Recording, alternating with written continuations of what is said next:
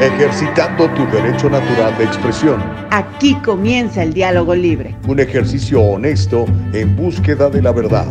Comenzamos.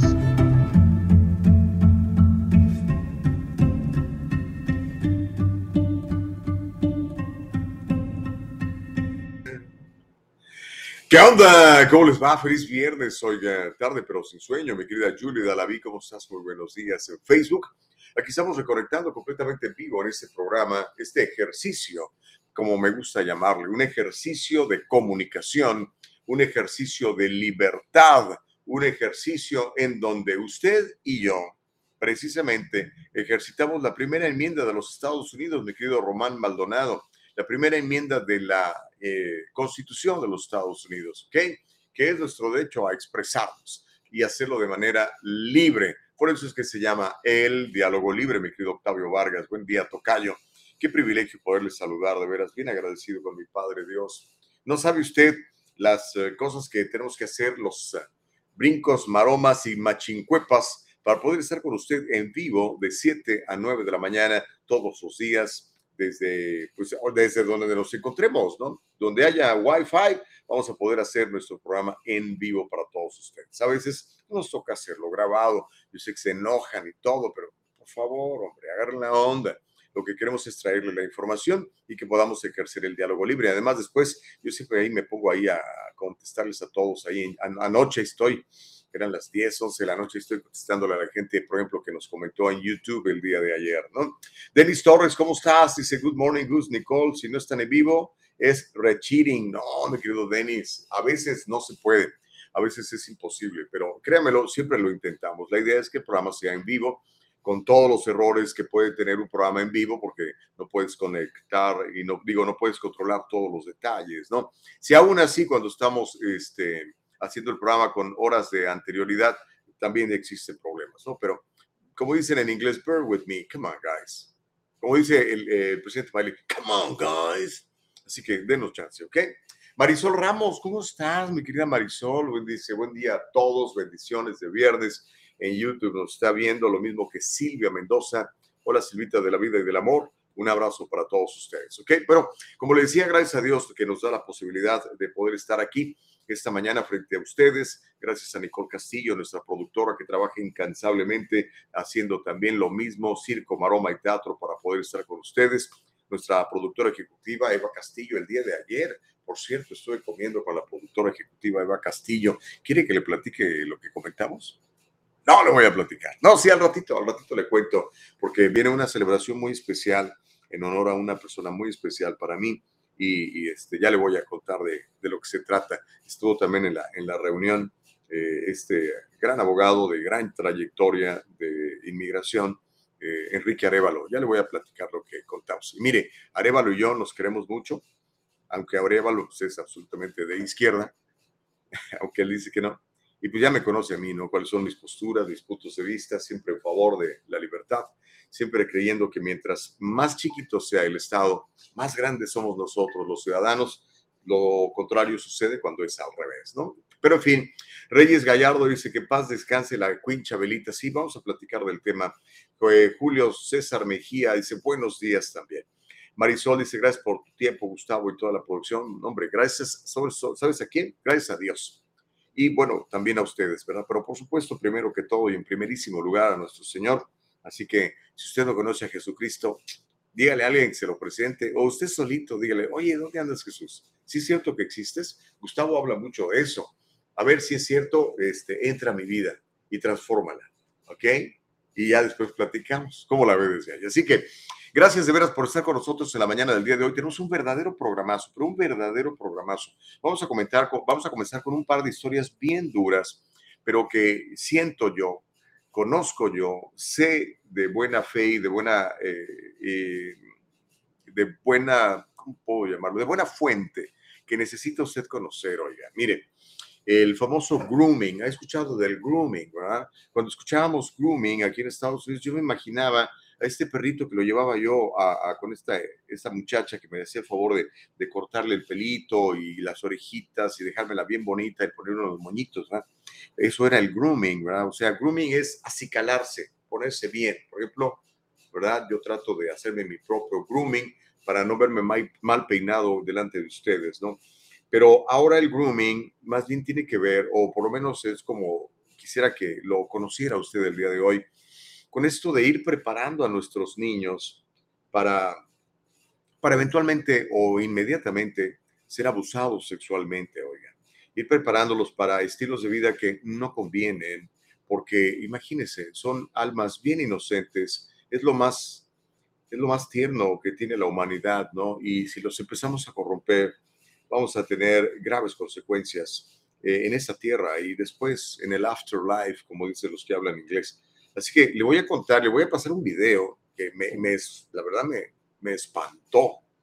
Eh, y, y, mire, pocas cosas me espantan, ¿verdad? Ya estoy acostumbrado a ver muchísimas cosas en mi vida. Imagínense, 57, ya casi 58 años, estos ojitos que usted tiene frente a usted han visto de todo en el mundo, ¿no? Pero me mandaron este video, es, ah, es en Chile, fíjese, en Chile, en un kinder. Ay, Dios mío, de mi vida. Donde eh, pues ya están preparando a, los niños para, para hacer cosas que no convienen, ¿verdad?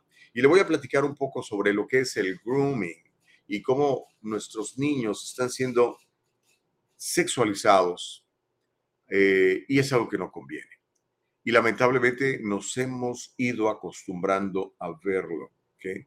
A veces nosotros, papás, nosotros, abuelos, que los abuelos tienen una gran influencia en nuestros niños, pues también participan de este grooming, como decía el chavo del 8, sin querer, queriendo, ¿no? sin estar conscientes de ellos, de ello. Así que hoy voy a estarle platicando en esta primera mitad del programa de esto, para que estemos alertas, hermanos, para que despertemos para que hagamos las cosas correctamente, porque, bueno, los que creemos en Dios, los que sabemos que existe un Dios, sabemos que eventualmente vamos a enfrentar su justicia, no nada más en esta tierra, sino en, en la vida eterna, ¿no?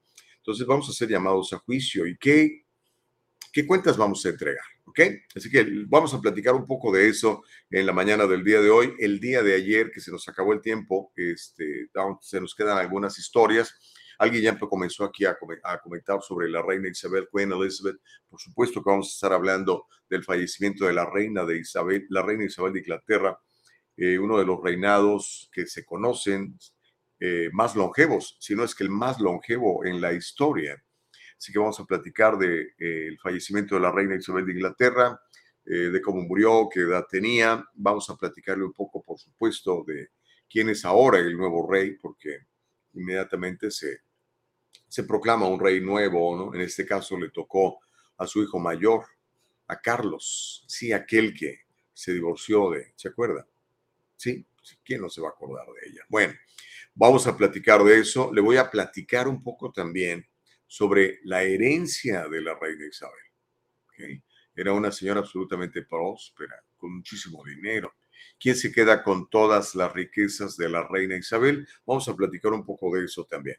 Y em, le voy a contar una historia que también va a causar mucha ámpula entre todos ustedes. La cadena de televisión Fox reveló negocios, así ya es, está absolutamente in the open, como dicen en inglés, negocios entre Hunter Biden, el hijo de Joe Biden, y China. Eso nada más para comenzar, ¿ok? Ah, otra cosa que quiero contar un poco también, ayer terminé de ver la película de My Son Hunter. Si no la ha visto, se ve medio rara mi luz, ¿verdad? Déjeme la apago la prendo y le cambio. A ver si se ve mejor ahora, mi querida Nicole. Está como muy opaca mi luz, disculpe usted, ¿eh? pero para que vea que estamos absolutamente en vivo. Bueno, ahí ahorita lo, en, el, en, el, en el corte lo corrijo. Este, de hecho, ¿sabes qué, Nicole? Hazme el favor. Vamos al corte para corregir este asunto de la luz porque se ve todo pálido. Eh, para poderle ofrecer un mejor producto a usted. Vamos a hacer un corte bien rápido de ajuste para que eh, podamos tener una mejor luz, ¿ok? ¿Le parece bien? Volvemos bien rápido aquí al diálogo libre.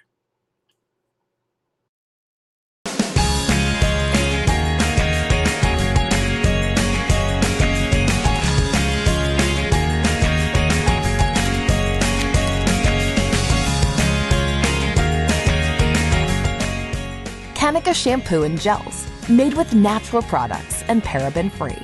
Leaves your hair silky smooth, and the gels keep it in place all day. Kanika, for today's generation. And most important, Kanika, made with love.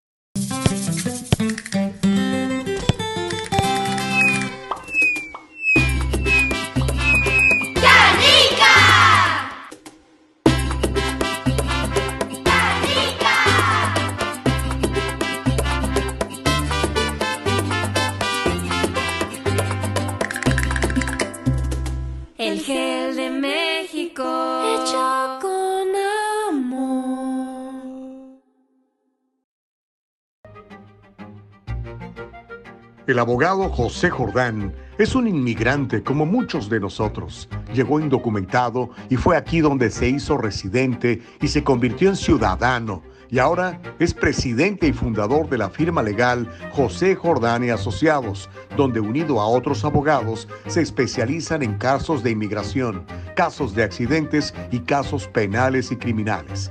Llámeles, todos ellos hablan su idioma y están para servirle.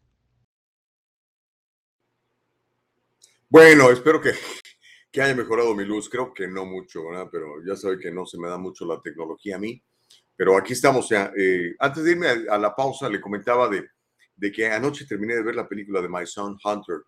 Uh, yo sí le recomiendo que la vea, sea usted demócrata, sea usted republicano, sea usted independiente, nada más por el puro uh, afán de, de saber qué pasó.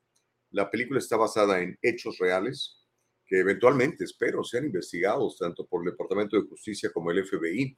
Ahorita pues no va a ser porque usted sabe que el actual presidente que tenemos, pues no va a querer eh, perseguir a su propio hijo, ¿no? Aparte, las acusaciones que hay en contra de él son muy, muy fuertes.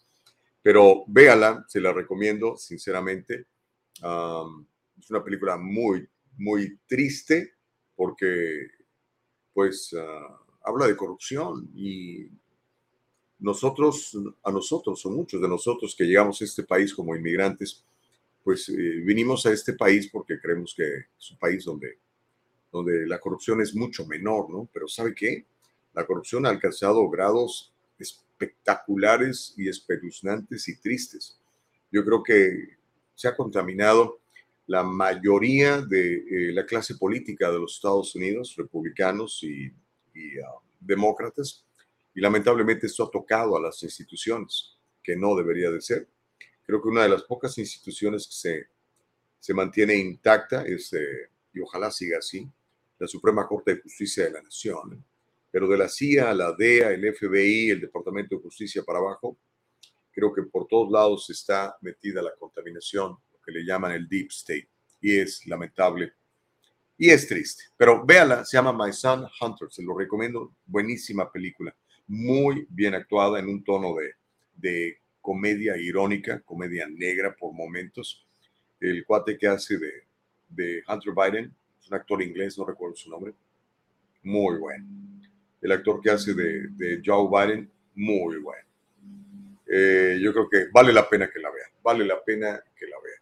Pero bueno, ah, hablando de demócratas, oiga, me, me, pasaron esta estadística, ayer la compartí en mis redes sociales, no sé si usted me sigue, si no, sígame, pues siempre tengo buena información me va a encontrar en Facebook y en Instagram como Gustavo Vargas Saucedo y me va a encontrar en, uh, en Twitter como arroba 23 Gustavo Vargas.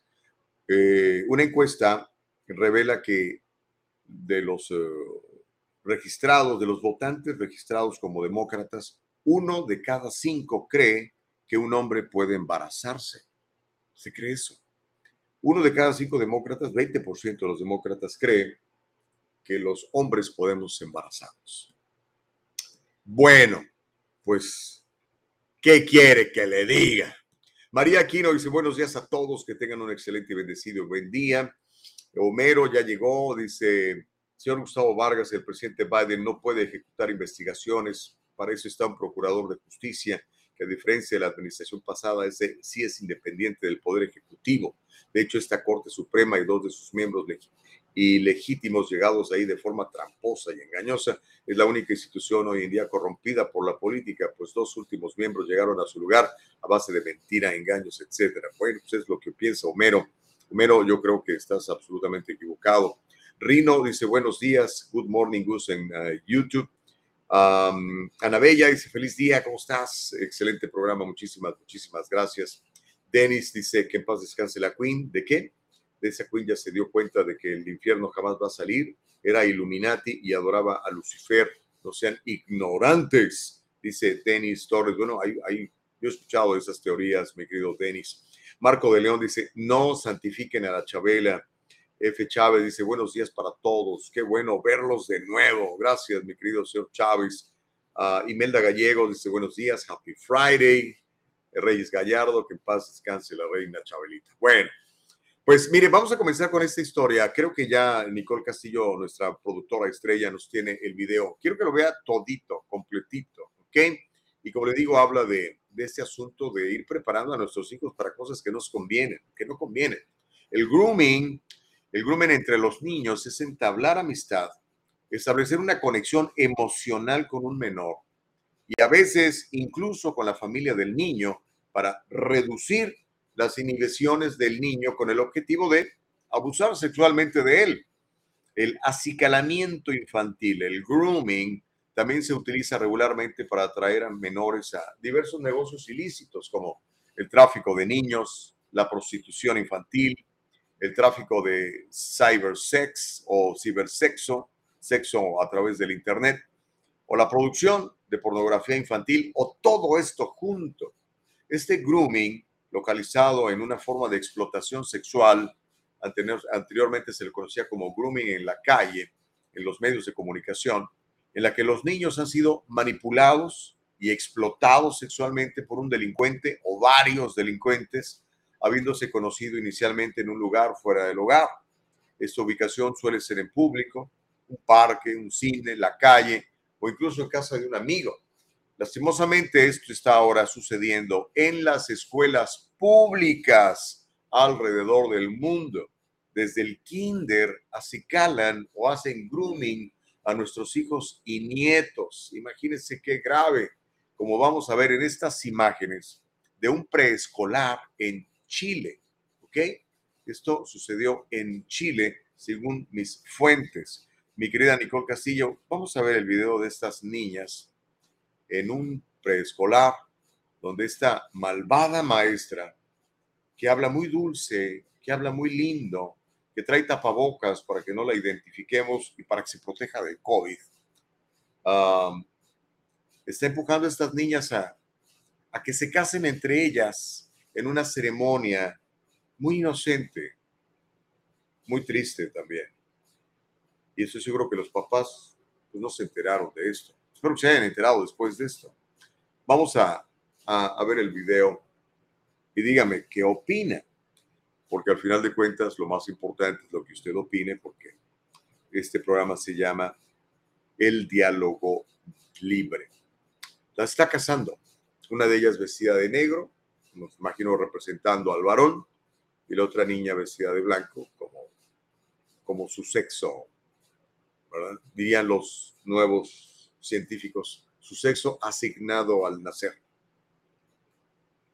Vamos a ver el video, Nico Castillo, venga. El anillo de matrimonio, acá la señorita.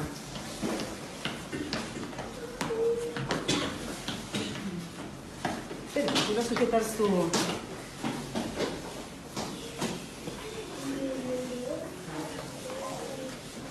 Coloque su dedito esto hago entrega. Le puede dar un beso a la novia en la mejilla. Deja el vestido ahí.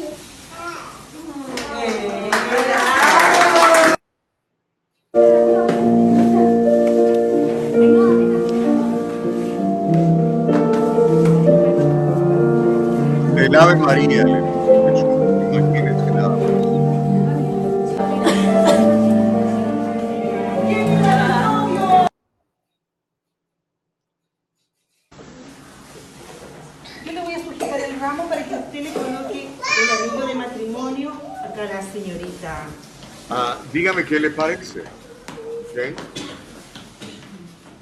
Obviamente estos videos circulan pues a través de las redes, de repente las, las, las bloquean, de repente las bajan. eh, no es tan fácil hacerle tracking a todo esto, ¿no? Porque, por ejemplo, pregunta Feli Fuentes, dice, Señor, diga nombres de escuelas y maestros para lo que, di para lo que diga, sea creíble y no diga un amigo que no diré su nombre, no diga dónde, cómo y cuándo, por favor, para saber de quién cuidarlos. Pues mira, Feli, yo te voy a sugerir algo, cuídate de todo el mundo y cuida a tus hijos de todo el mundo y, y no confíes en nadie. Y ustedes, padres de familia, involúcrense, vayan a las escuelas de sus hijos, vean qué tiene, qué pósters tienen en las paredes, ¿no? Eso es bien revelador.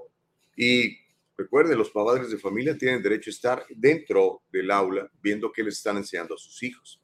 Tienen derecho a preguntar cuáles son los libros que están leyendo. Tienen derecho a preguntar cuál es el currículo. Ustedes son los amos y señores, porque ustedes con sus impuestos mantienen los sueldos de estos maestros de la educación pública, mantienen a esa de zánganos llamado, eh, llamadas eh, sindicatos de maestros, no son, son, algunos son absolutamente, créanmelo, criminales. Eh, no están ahí por, para, para el beneficio de sus hijos, están ahí para ganar dinero y nada más. Y van a tratar de ganar dinero de muchas formas, como sea. ¿okay? Pero bueno, el grooming lamentablemente existe. Podíamos negarlo, podemos decir que no existe, pudiéramos decir que no es cierto, pero nos estaríamos engañando nosotros mismos, papás. Y yo creo que es tiempo que despertemos. Esto está, constantemente platicamos de esto. The Parent Union, usted la ha escuchado, hemos traído a la gente Parent Union o Moms for Liberty, que hemos platicado también con ellas, una organización a nivel nacional que habla precisamente que, que, que el, el, el um, lo que está pasando y está in the open. Ahorita se lo voy a mostrar. Mire, esta foto que está usted viendo ahí es de una campaña de una serie de televisión que, fue cuando dije yo, ¿sabes qué? Netflix ya no te voy a dar mi dinero. Yo les mandé un correo electrónico, les dije, les estoy cancelando por su ideología woke, por estar empujando la pedofilia, por estar empujando la regularización de la sexualización de nuestros hijos. Y eso yo no lo puedo tolerar. Entonces, aunque mis 20 dólares no signifiquen mucho, porque hay millones o miles de millones de personas en el mundo dándoles 20 dólares a ustedes al mes para que produzcan estas porquerías como Cuties. Esta foto es de una, de una serie que pasaron en, en, en, Netflix, se llama Cuties, que son niñas menores de edad enseñándose, enseñándolas a hacer bailes eróticos, el twerking y todas estas cosas. ¿Qué tiene que estar haciendo una niña estas cosas? ¿Por qué los papás dejan que esto pase? ¿Por qué eh, en algunas instituciones les permiten hacer eso y lo promueven eso. No lo sé, yo creo que lo que quieren es destruir a sus hijos, pero si usted cree que eso es bueno, adelante. El, el, día de ayer veía un, un, este, un, análisis muy interesante de la entrega de estos premios, eh, no sé qué eran, del MTV o algo así. Usted lo, creo que lo platiqué un poquito aquí con el señor este Bugs Bunny o Bad Bunny o como se llame, ¿no? la basura, esa cosa que hace de música, y la otra señora, y la otra señora, y, y el espectáculo que espero que no lo hayan visto sus hijos eh, cuando lo pasaron en MTV, eh, era, era, era espantoso. El nivel de degradación al que hemos llegado es muy alto. Y, como le digo, están apelando a los, las conciencias más jóvenes, a los niños, a las mentes más tiernas. Si a usted le parece que está bien, pues adelante, que nadie lo detenga. Al final de cuentas, tenemos libertad de expresión, está manifestada y garantizada en el primer artículo de la Constitución de los Estados Unidos. Por eso este programa se llama el diálogo libre, porque permitimos, no, bueno, no permitimos, yo quién soy para permitir, porque ejercitamos nuestro derecho y nuestra libertad a, a dar nuestros puntos de vista, cualquiera que esto sea, ¿no?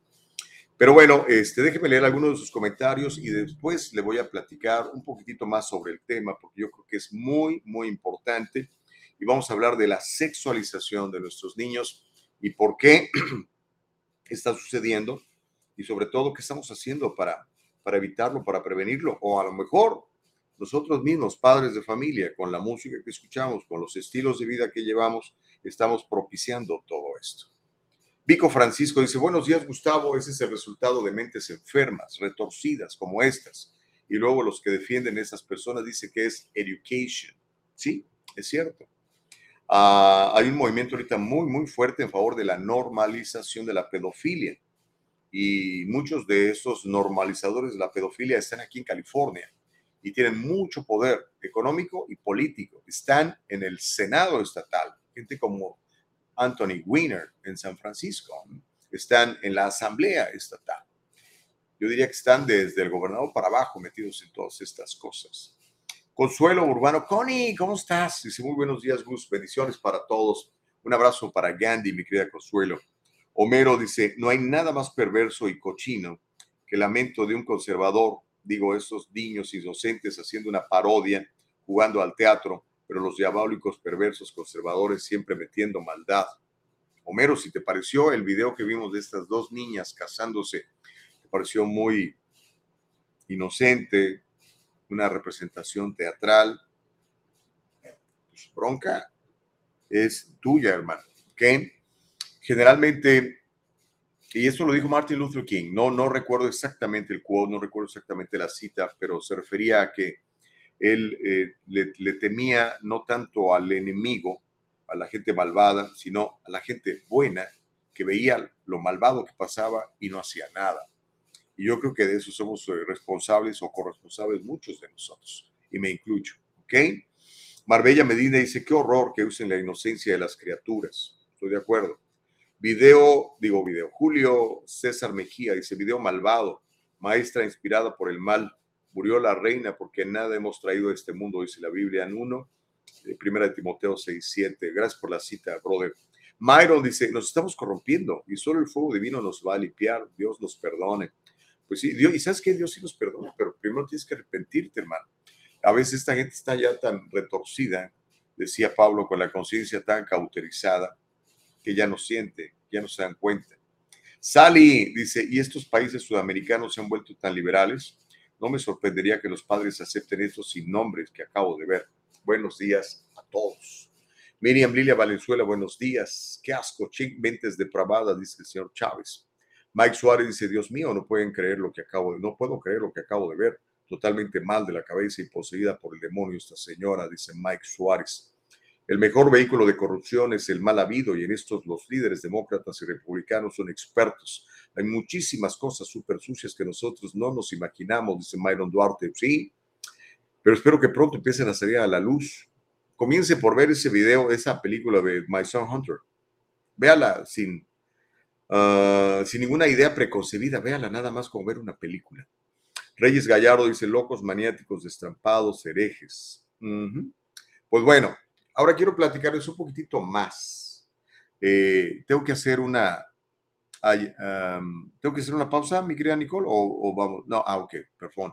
No, no te estaba entendiendo, estaba, estaba comunicando conmigo por lo interno. Eh, Nicole Castillo, la productora. Por cierto, mira, un aplauso para Nicole, qué buen trabajo hace Nicole, oiga. Ayer platicábamos de ti, Nicole Castillo, ahí entre todas estas mentes brillantes que se reunieron a comer por allá en un restaurante del este de Los Ángeles. Pero bueno, le quiero platicar un poco de la sexualización de nuestros niños. Es algo real. Y, yo veo a mi gente y no, no despierta. Eh, por favor, eh, usted, a lo mejor el abuelo es el que tiene que dar la señal de alerta, decir, hijo, espérate, ve lo que está pasando con mi nieto. ¿Qué es la sexualización infantil? A nivel general, la sexualización o la hipersexualización se basa en otorgar un valor social a la persona, el cual va en relación con el nivel del deseo sexual que ésta despierte. Eso significa que a una persona considerada como sexualmente deseable o atractiva se le atribuye directamente un, un mayor valor o un mayor prestigio social a una que no lo tiene. Pero pregunto yo, ¿qué mente depravada puede sentir atracción sexual contra con una niña o con un niño? O sea, ¿qué onda? ¿Qué onda? Por desgracia, este fenómeno lo estamos observando cada vez más y en niñas y en niños de edades muy tempranas. Tal es el alcance que en el año 2001, la Asociación Inglesa Mothers Union o la Unión de Mamás decidió realizar un informe acerca de esta evidencia, de eso hasta ya 21 años.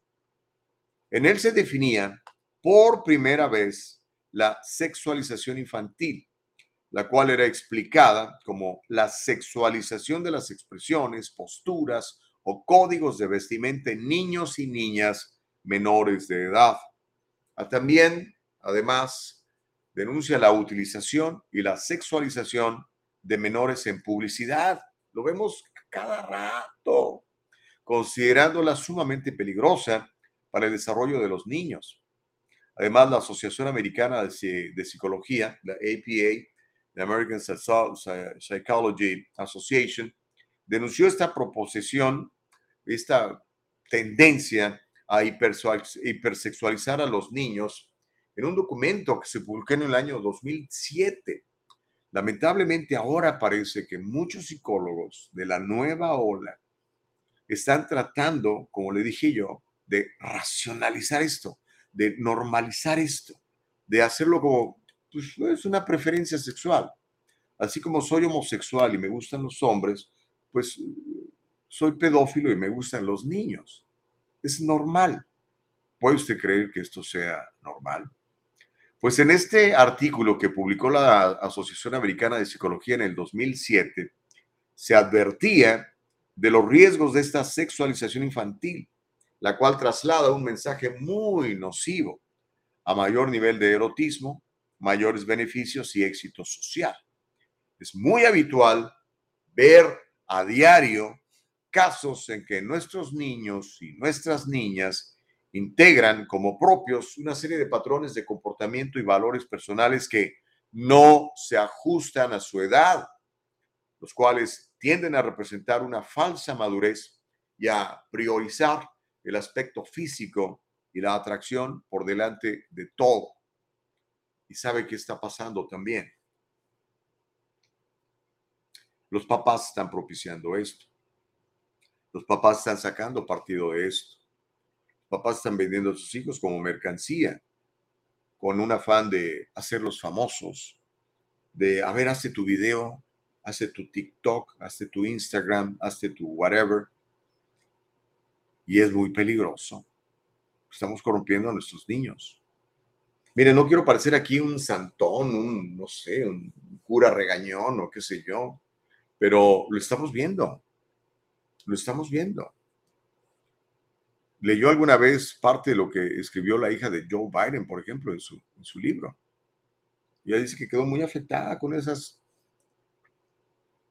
con esos, esas duchas que se daba su papá con ella cuando ella era una niña de 10 años. Por poner un ejemplo. Miren, vamos a ver este video. Ya estamos tarde a la pausa, Nicole, pero vamos a ver el video donde hablamos sobre la sexualización de nuestros niños. Ponga atención, papá. Ponga atención, abuelo. A veces van a ser los abuelos los que van a rescatar a, estos niños, ¿ok?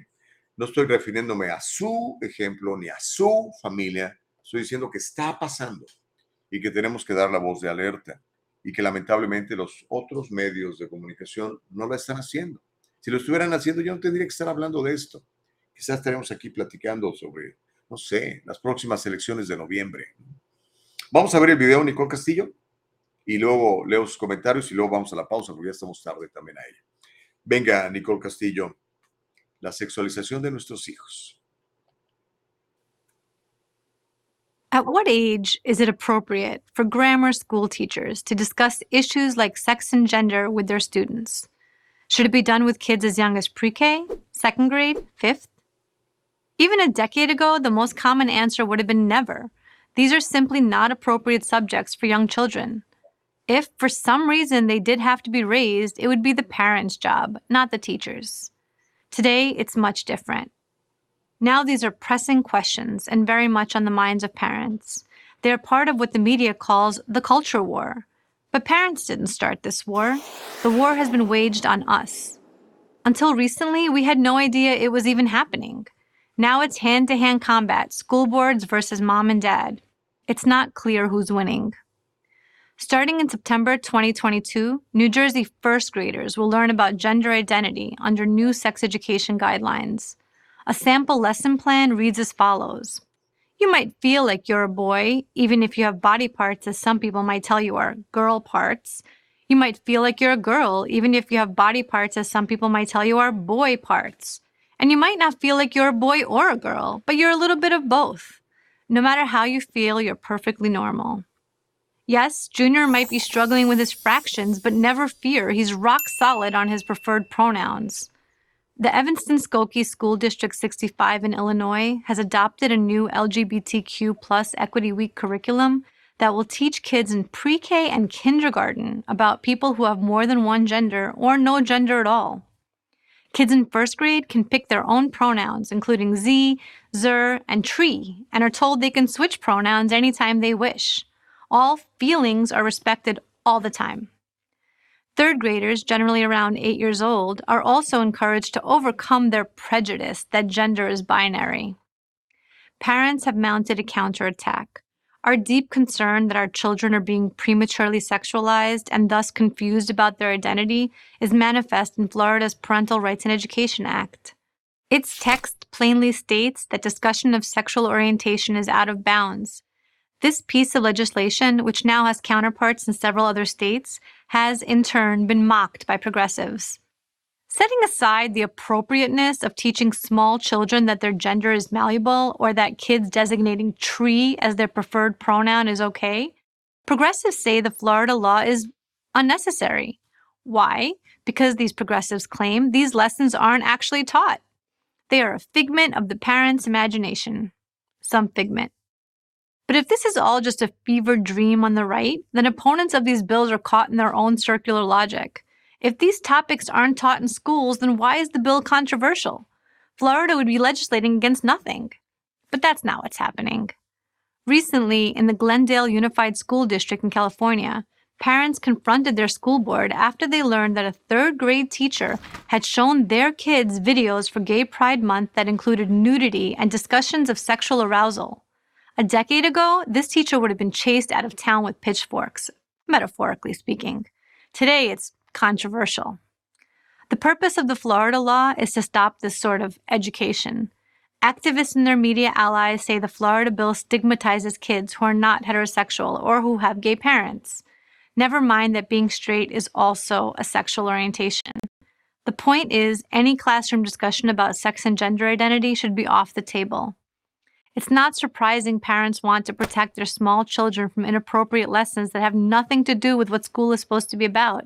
You know, quaint notions like reading, writing, and arithmetic. What's surprising is that it's even an issue at all. Why is this madness, and what is it if not madness, even happening? And who's behind it? It's not like there was a crying demand from seven year old boys to identify themselves as a girl or as a boy and a girl. These questions are not easy to answer. The sudden eruption of madness is never easily explained, but this much is not in doubt. You're not crazy. They're crazy. You're not crazy worried about what your children are learning in school. They're crazy for wanting your children to ponder their sexual identity in second grade. You didn't start this culture war, they did, but we have to win it, or we will all suffer the consequences. I say we because I'm one of you. I moved from New York, where I had lived my entire life, to Florida to protect my children.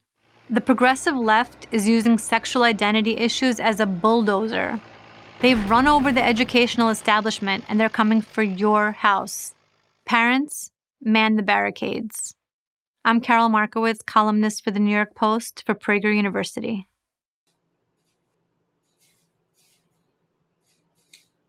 Ahí están, me, me, exigían datos, bueno, dio nombres, dio lugares, dio eh, distritos escolares. Eso es real.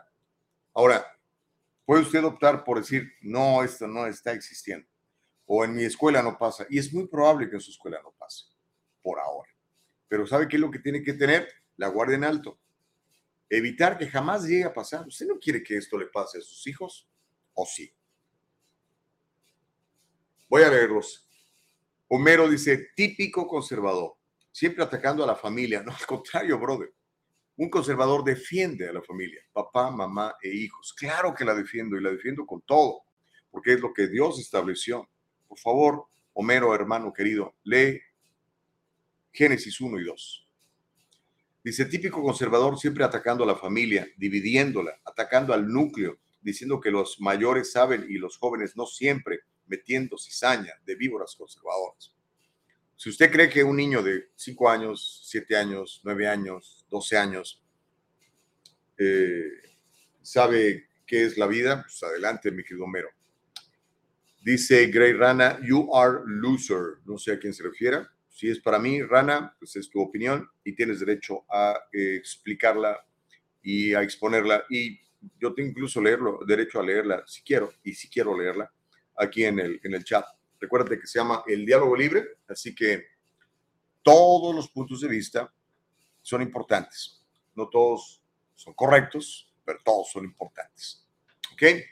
Um, Dennis Torres dice, la peor basura son los padres de estos niños ellos los culpables de toda esa porquería, y lo pone así con letras mayúsculas. Irma Barajas dice, exacto.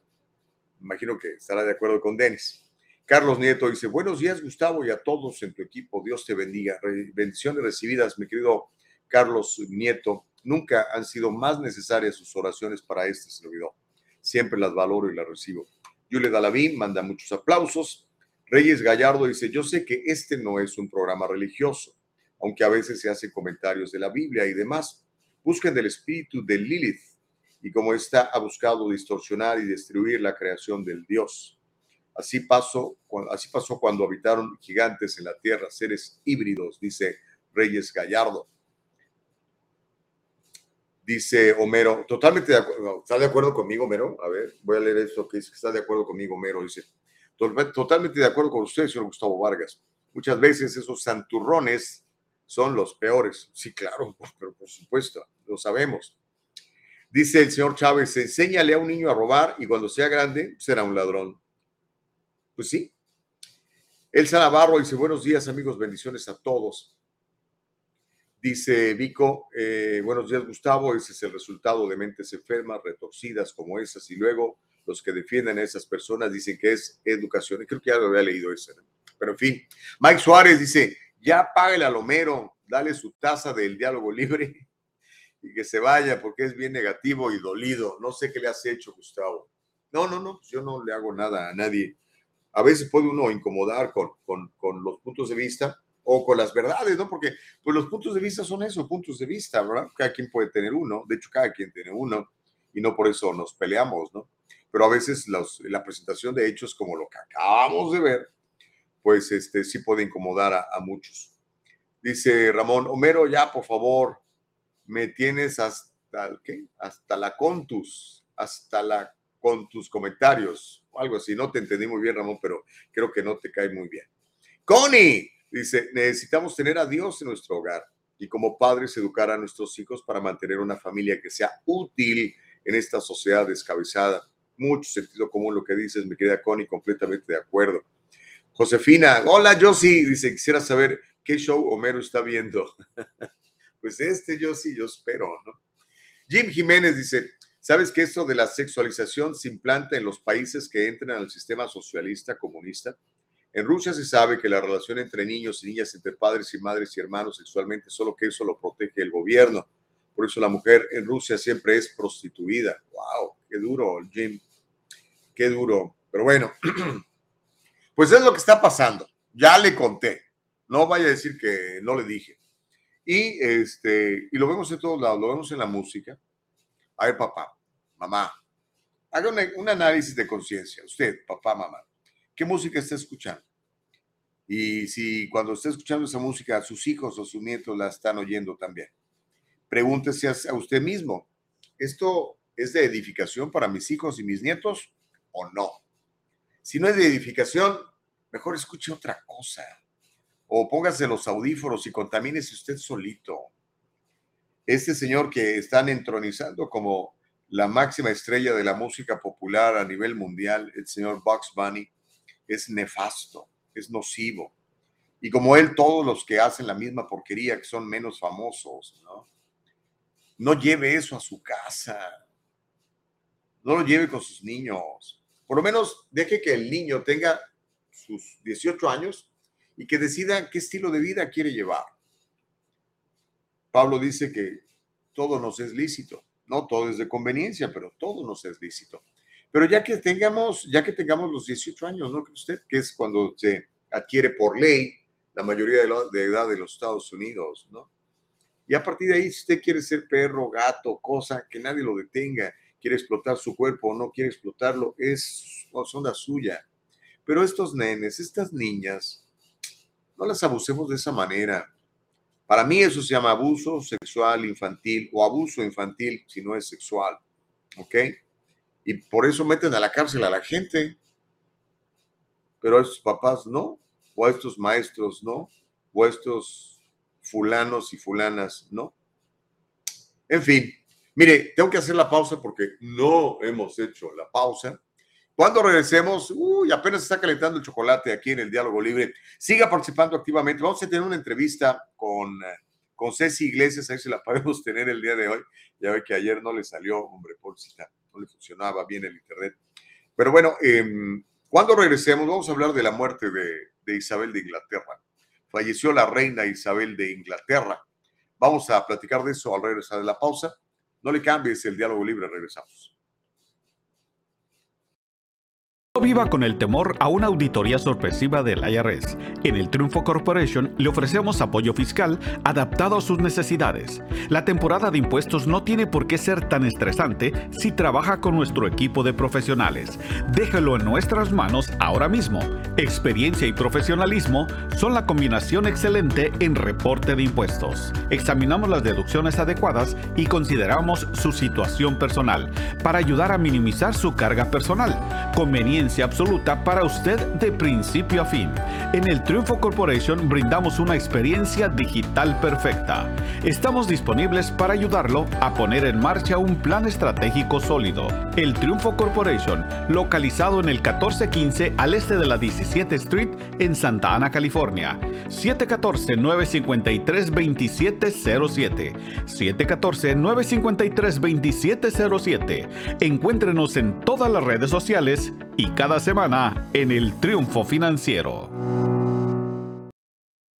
En el Triunfo Corporation podemos encargarnos de sus complejas y lentas tareas de nómina, incluyendo el procesamiento de nóminas programadas, configuración de empleados, cambios de salario, presentaciones de nómina, procesamiento de W2 y 1099, seguimiento del tiempo y mucho más usted y su negocio pueden confiar en que su nómina se procesa con precisión y los impuestos sobre la nómina se presentan a tiempo.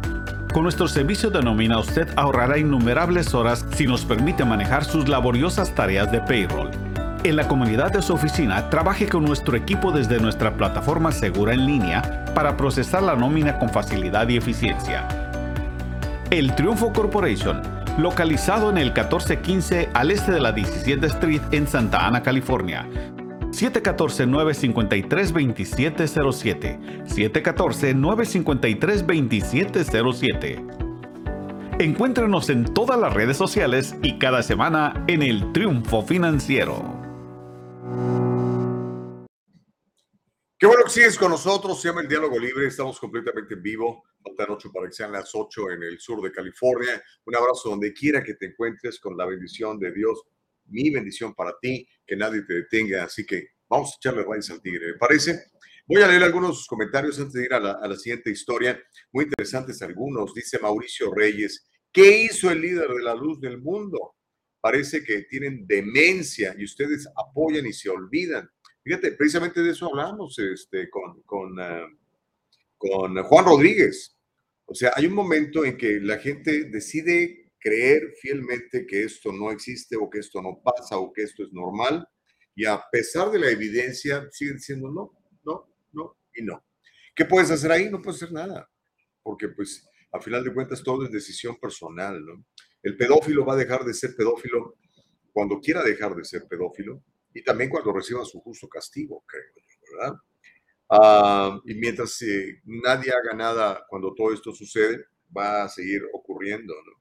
Pero yo creo que, yo creo que particularmente las mamás, por eso me gusta mucho esta organización de Moms for Liberty, ¿se acuerdan que platicamos con ellas hace como, no sé, tres, cuatro semanas? Eh, me, me, encanta por, porque literalmente dijeron, espérame, se trata de mis hijos, a mis hijos no me los tocas, ¿no? Y los voy a proteger. Y miren, no hay nada más eh, protector en la vida que, que, una madre cuando quiere defender a su hijo de, de, lo que ella siente es un peligro, un ataque. Y esto es un peligro y un ataque durísimo. ¿no? Así que, a ver qué día volvemos a platicar con la gente de Moms for Liberty para que nos hable de esto también.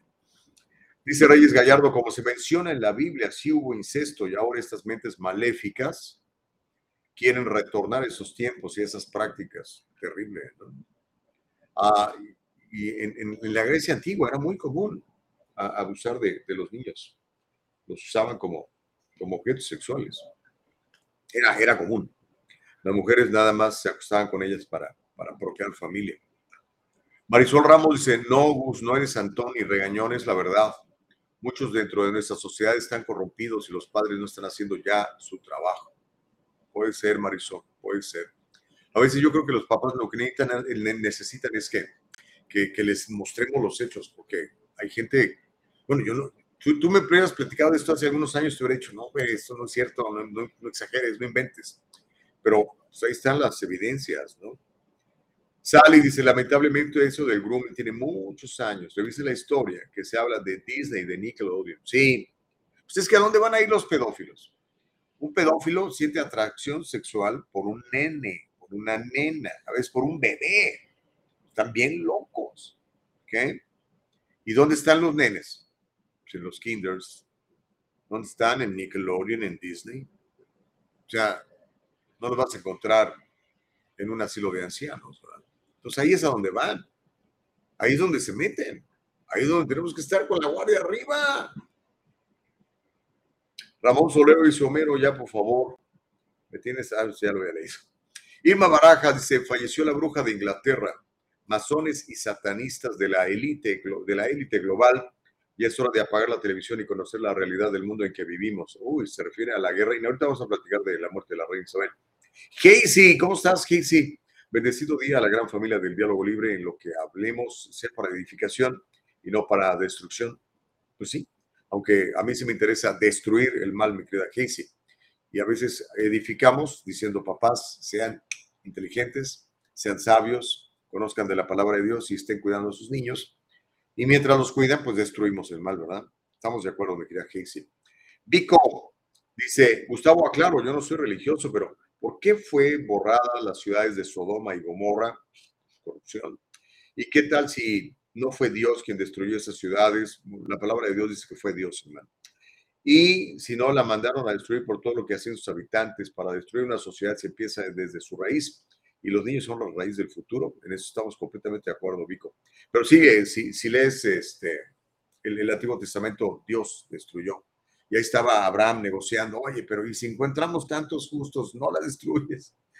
O sea, pues abogando, ¿no? Por, por, por ellos, pero no, sí, les, dieron chicharrón. Ah, ok, vamos a, vamos a hablar de la reina Isabel que se nos murió, hombre. Eh, mucha gente pensaba que era inmortal la reina Isabel, pero no. La reina Isabel de Inglaterra, la reina Isabel II, murió a los 96 años de edad. En las últimas horas, la reina estaba bajo supervisión médica después de que los médicos habían alertado sobre su estado de salud. En un comunicado, el Palacio de Buckingham, Buckingham Palace, señaló que los médicos recomendaron a la reina permanecer en reposo en el castillo de Balmoral, esto en Escocia. Isabel II nació en Londres, Inglaterra, el 21 de abril de 1926. Fue la primera hija, la primogénita de los entonces duques de York que más tarde se convertirían, se convertirían en los reyes Jorge VI e Isabel. Su padre ascendió al trono en 1936, luego de que su hermano Eduardo VIII abdicara. Las funciones públicas de Isabel comenzaron durante la Segunda Guerra Mundial, cuando sirvió en el Servicio Territorial Auxiliar, la rama femenina del ejército británico de la época. Cuando su padre falleció en 1952, se convirtió en jefa de la Commonwealth, y reina de los siete estados independientes pertenecientes a la misma en esa época, que el Reino Unido, Inglaterra, Canadá, Australia, Nueva Zelanda, Sudáfrica, Pakistán y Ceilán. Entre 1956 y el 2021, la mitad de sus reinos, entre ellos Sudáfrica, Pakistán, Ceilán, que ahora se llama Sri Lanka, y Barbados, obtuvieron la independencia y se convirtieron en repúblicas. Hasta el día de su fallecimiento, la reina Isabel fue monarca británica, además de soberana de otros 14 estados independientes que forman parte de la Commonwealth, como el Reino Unido, Canadá, Australia, Nueva Zelanda, Jamaica, Bahamas, Granada, Papúa Nueva Guinea, Isla Salomón, Tuvalu, Santa Lucía, San Vicente y las Granadinas, Belice, Antigua y Barbuda y San Cristóbal y Nieves. Vamos a ver el reporte del fallecimiento de la reina Isabel de Inglaterra. Tenemos el video, mi querida Nicole Castillo. Vamos a ver el video, el reporte, digamos, oficial que dieron eh, en su momento oportuno en eh, la televisión, la BBC de Londres, the British Broadcast, Broadcast Company. Veamos. The BBC is interrupting its normal programs to bring you an important announcement.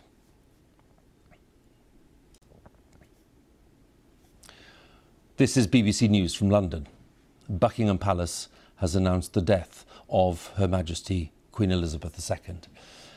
In a statement, the palace said the Queen died peacefully at Balmoral this afternoon. The King and the Queen Consort will remain at Balmoral this evening and will return to London tomorrow. BBC Television is broadcasting this special programme reporting the death of Her Majesty the Queen.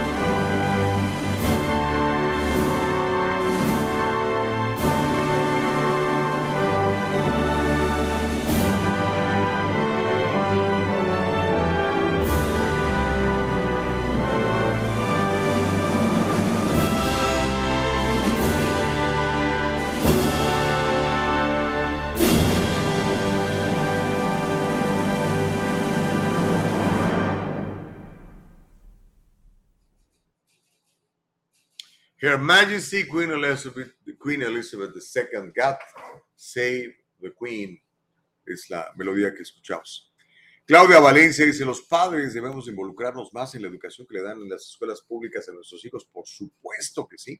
Y sabes qué, Claudia, no nada más en las escuelas públicas, también en las escuelas privadas. Eh, hay que estar pendientes. Son tus hijos. ¿Quién más los va a querer más que tú? Reyes Gallardo dice, solo Dios lo sabe, pero decían que era alienígena la reina. Y puede ser que no estuvieran tan desacertados, parecido a los gigantes Nafilim del Antiguo Testamento que fueron adorados por los sumerios.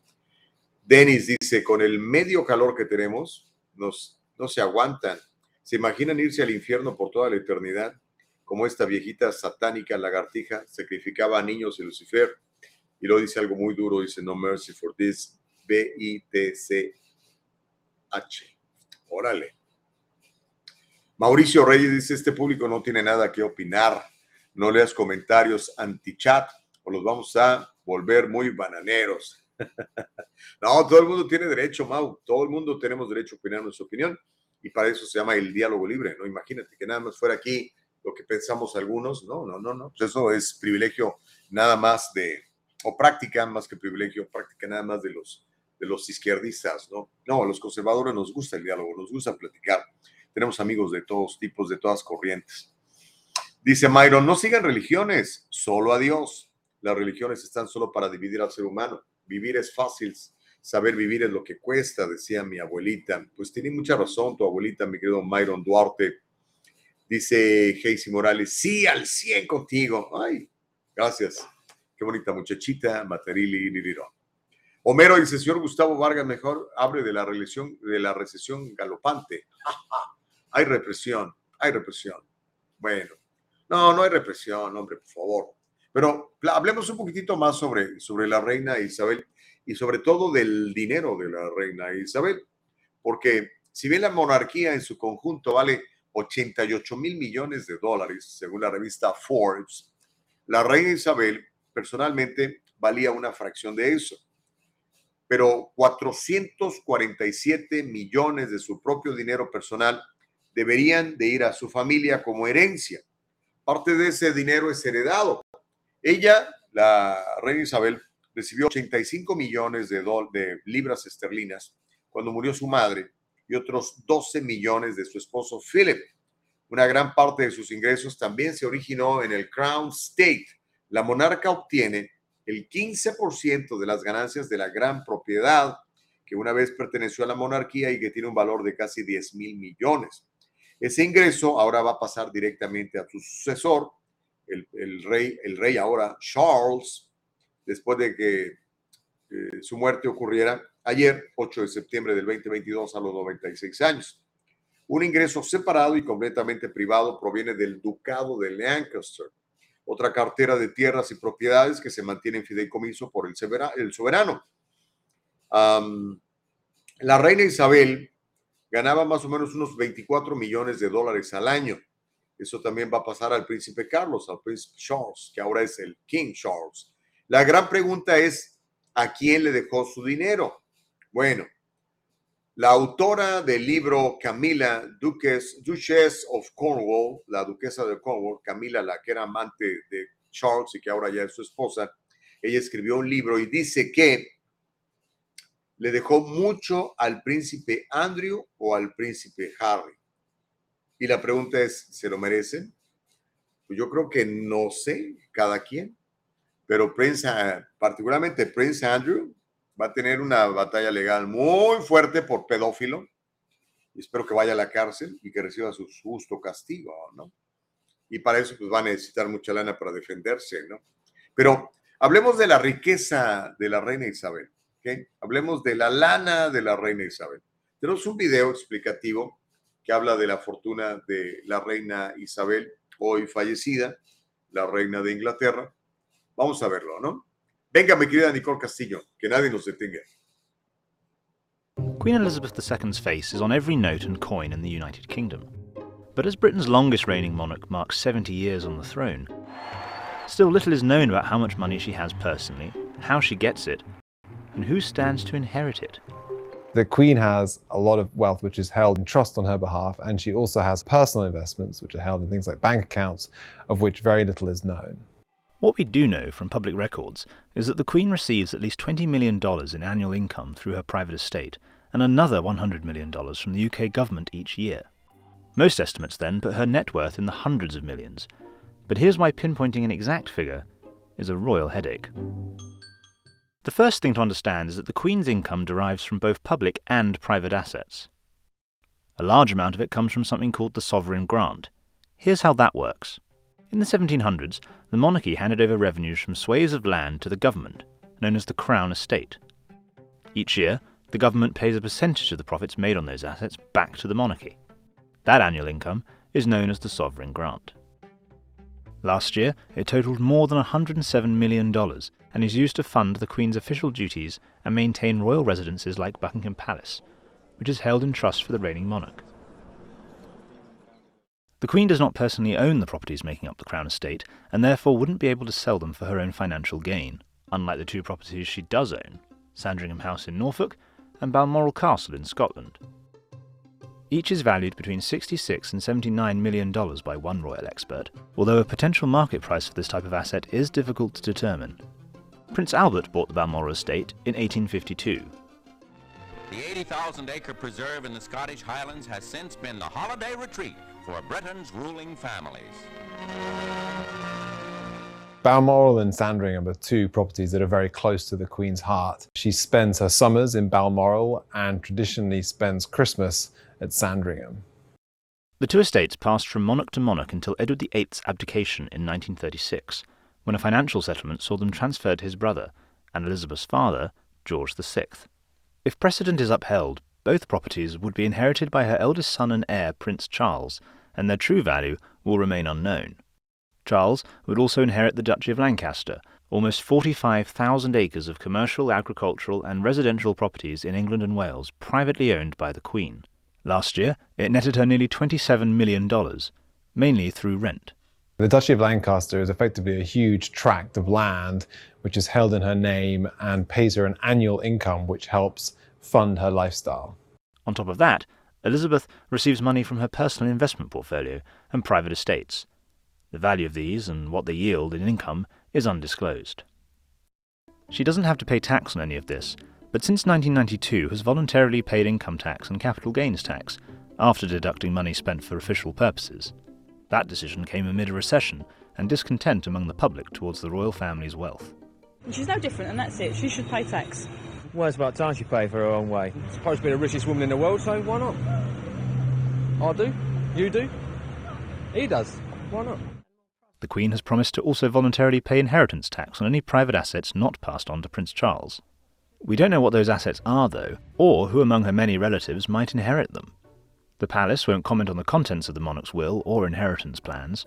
They say it's a private matter, and, unlike other UK citizens, the royal family don't have to make their wills public.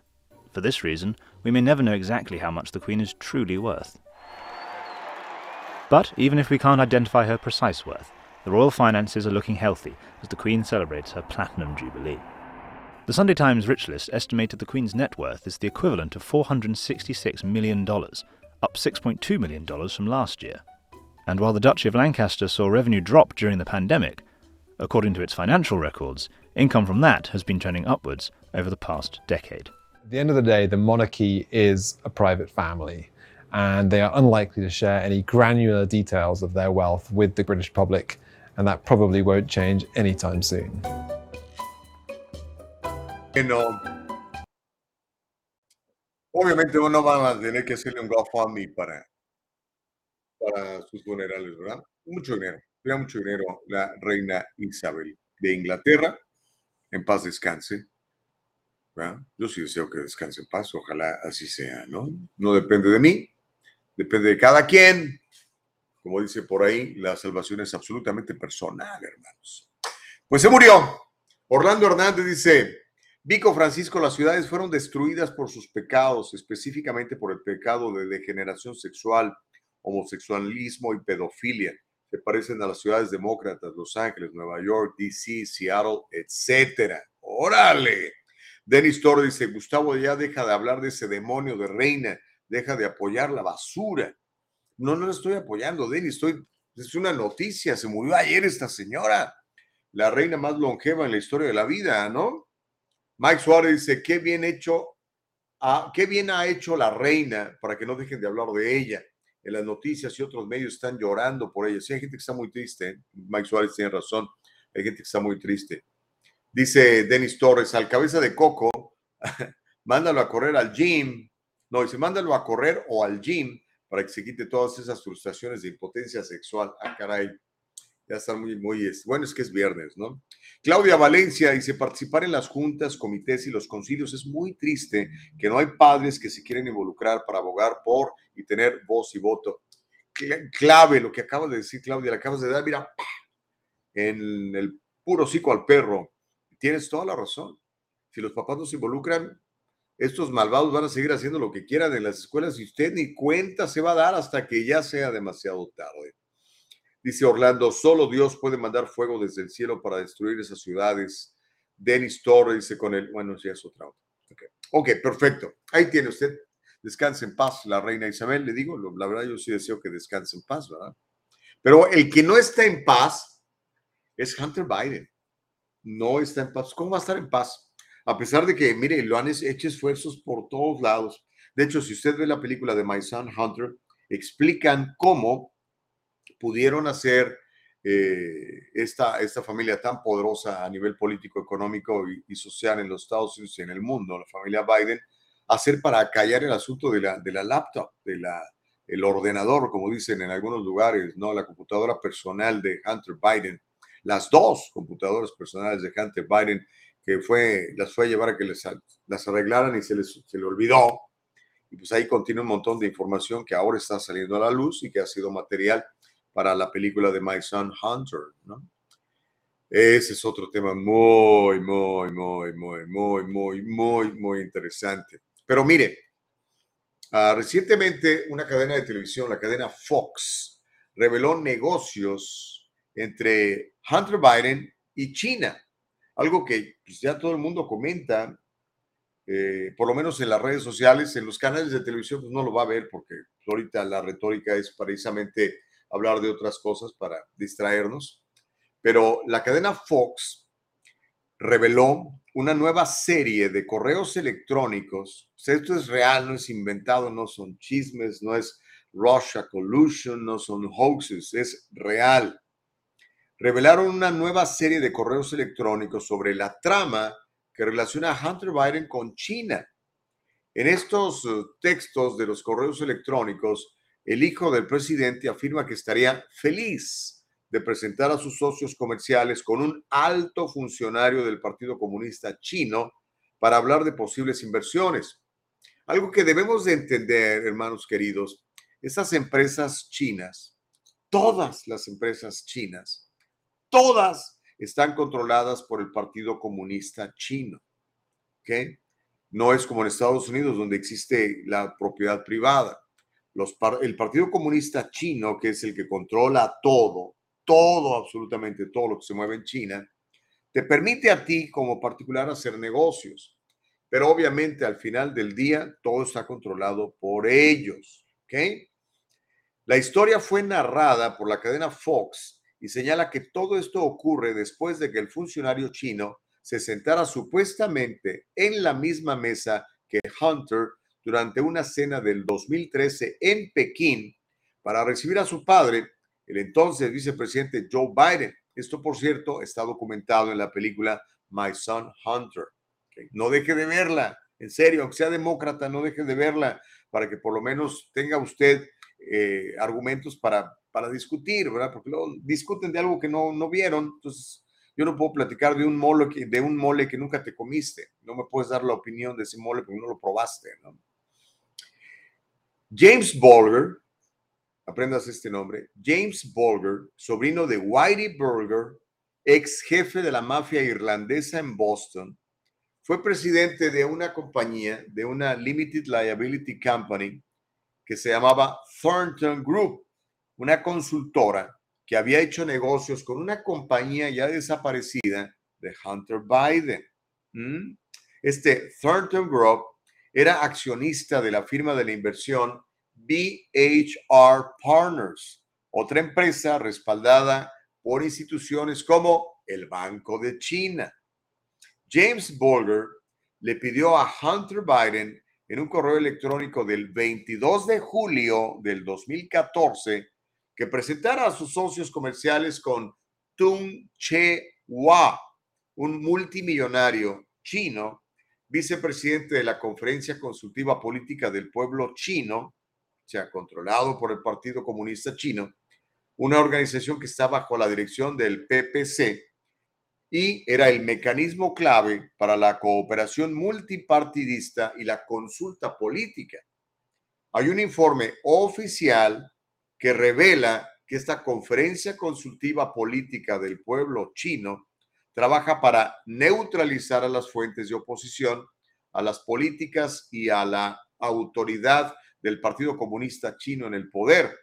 Y de acuerdo al periódico The Diplomat, esta conferencia consultiva política del pueblo chino está diseñada para servir de enlace con los miembros no comunistas del partido y en última instancia ponerlos a trabajar con el Partido Comunista Chino para promover sus intereses. Tenemos este video que encontramos en YouTube en donde esta, estos correos de Hunter Biden están obviamente moviendo a curiosidad a muchos y llamando la atención. Vamos a ver el, video que además es de la televisión que favorece la, retórica del actual gobierno. Es eh, la fuente Fox News. Vamos a verlo, mi gran Nicole Castillo. Dura unos cuantos minutos. Well, meantime, new emails obtained by Fox News show first son Hunter Biden helped arrange a dinner at the Chinese embassy for a client of his former investment company. This was back in 2011, mind you. Those emails also show Hunter helped arrange that dinner after networking with a top Beijing official at a luncheon hosted by his father, then Vice President Joe Biden. The client, who's also a Democratic donor, writing, quoting here, I just talked to Hunter and he said he sat with the number three official at the embassy today at lunch and has contact information to follow up after the Chinese president has left the U.S. John Levine is a reporter for the New York Post. He joins us now. The Chinese president, of course, at the time was Hu Jintao. He was at this, this luncheon, right? And Barbara Streisand is there, and John Kerry is there, and Hunter Biden's at this table with the number three guy in the Chinese embassy. And suddenly, you know, his one of his big wealthy clients gets a dinner at the Chinese embassy. I mean, this is clearly peddling you know some some political goods. Right. I mean, it just it just boggles the mind that Hunter Biden would have these high-level contacts within the Chinese government and the Chinese Communist Party. You know, it, it, it can't be stressed enough that during much of the period the laptop covers, he was addicted to crack cocaine Mm-hmm. and an alcoholic. Right. Um, and you know, if you read his autobiography, there were times when he was just snorting drugs off the carpets of the hotels he was staying in. So, why, what interest would top Chinese officials? Why would the number three person in the embassy be sitting next to him, if not to get access to his father? And that's the big question: is is is what were they looking for? I mean, is i i- this whole concept of Joe Biden saying, "I never had any conversations with my son about any of his business dealings," has now been proven false. Right, repeatedly and, and debunked. Yet, and yet, this laptop still, this you know, the media hasn't really picked this up as a major, major story. Yeah, well, it, there, there's clearly unanswered questions about what Joe's, President Biden's involvement was with his son and with China and the businesses. We know that in the laptop he's referred to as the big guy, and we know that many, many entities, not just Chinese, but also Russian, but also from Kazakhstan, also Mexico, Romania, they all coalesced around Hunter because they wanted access to his father. And what access was ultimately granted remains an open question. So we jump ahead three years, and in 2014, Hunter's uncle Jack Owens reaches out to Hunter to help him get a business license for his telemedicine company in China. And he says the following, quoting here Time pressure is very tight, plus the fact that we do not yet have one, meaning the license, has caused a slight credibility bump in the company's mind. This all translates into a need for a business license and one secured very quickly. And you say, why is the uncle going to Hunter Biden to get a business license for his company in China? Right. And I think it's important to remember how in China, family relations and government politics are totally intertwined. And if you look at the leaders of China today, they're the children and the grandchildren of, of the founding Communist Party leaders. So it, it's very natural over there that if you want something done here, you work with the son of the, of the leader or the family of the leader. It's, it's, it's part of a very long tradition. And you know, you'll notice how in the, he, the countries he was working in, they're, it's, they're, not, they're not Finland, it's not England, it's, it's, it's, it's China, it's Russia, it's Kazakhstan. It's places that don't necessarily have the best rule of law or where corruption and family connections matter more. John Levine, great to have you on. Thank Thanks you. for having me. I'm Steve Ducey. I'm Brian. Ok. Bueno, aquí el reporte, el reportero de New York Post fue suficientemente valiente para hablar de esto. El New York Times, el Washington Post, el LA Times, el Chicago Tribune, toda esa prensa vendida, no hablan nada. Trate de encontrar algo al respecto eh, o en estos canales de televisión que usted y yo conocemos, a ver si van a decir algo de esto. Lamentablemente no.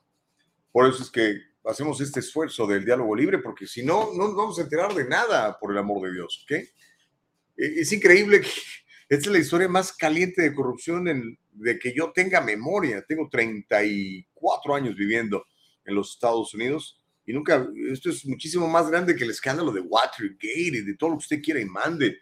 Incluso más grande que, no sé, otras historias como, no sé, eh, lo, que ha pasado con, con el ataque del- al presidente Reagan, por ejemplo, ¿no? Y no están hablando de esto, como si no existiera. Entonces, como no hablas, pues no existe. Si no existe, no te enteras, y si no te enteras, pues no hay nada que pase. Denis Torres dice, mientras esté el fraude y los satánicos en el poder, no va a pasar nada. Por menos they raid Donald Trump House, ¿eh? De veras, o sea, por lo menos deberían ir a buscar a este hombre, ¿no? Eh, yo no veo al drogado pedófilo hijo del Brandon en la cárcel. Yo creo que sí, ¿eh? eventualmente tiene que ser, hermano. La corrupción es enorme, no hay manera de seguirla ocultando. Homero Escalante dice, entiendo que tengan que mentir descaradamente, pero decir Fox News favorece esta administración es prácticamente un pecado capital, dice Homero Escalante. O sea, es que el pecado capital es mortal, ¿no? Julio Mejía, Oaxaca, dice, recibe a Jesucristo en tu corazón, le dice, te, te, te, está invitando a recibir a Jesús en tu corazón, Homero. La única manera de no salir culpable frente al juicio de Dios. Dice Homero, ¿en serio Fox News favorece a Biden? Señor Gustavo Vargas se asusta del petate del muerto. Habla de lo que le está, ¿qué? Hable de lo que le está para Sandro. ¿Quién es Sandro? A la puerca asoleada. Ah, ya te entendí. Habla de lo que le está pasando a la puerca asoleada y espía ruso, insurrecto, traidor, violador de menores, etc. Pues acaba de estar en, eh, en, ¿en dónde fue? En, en Pensilvania, ¿no?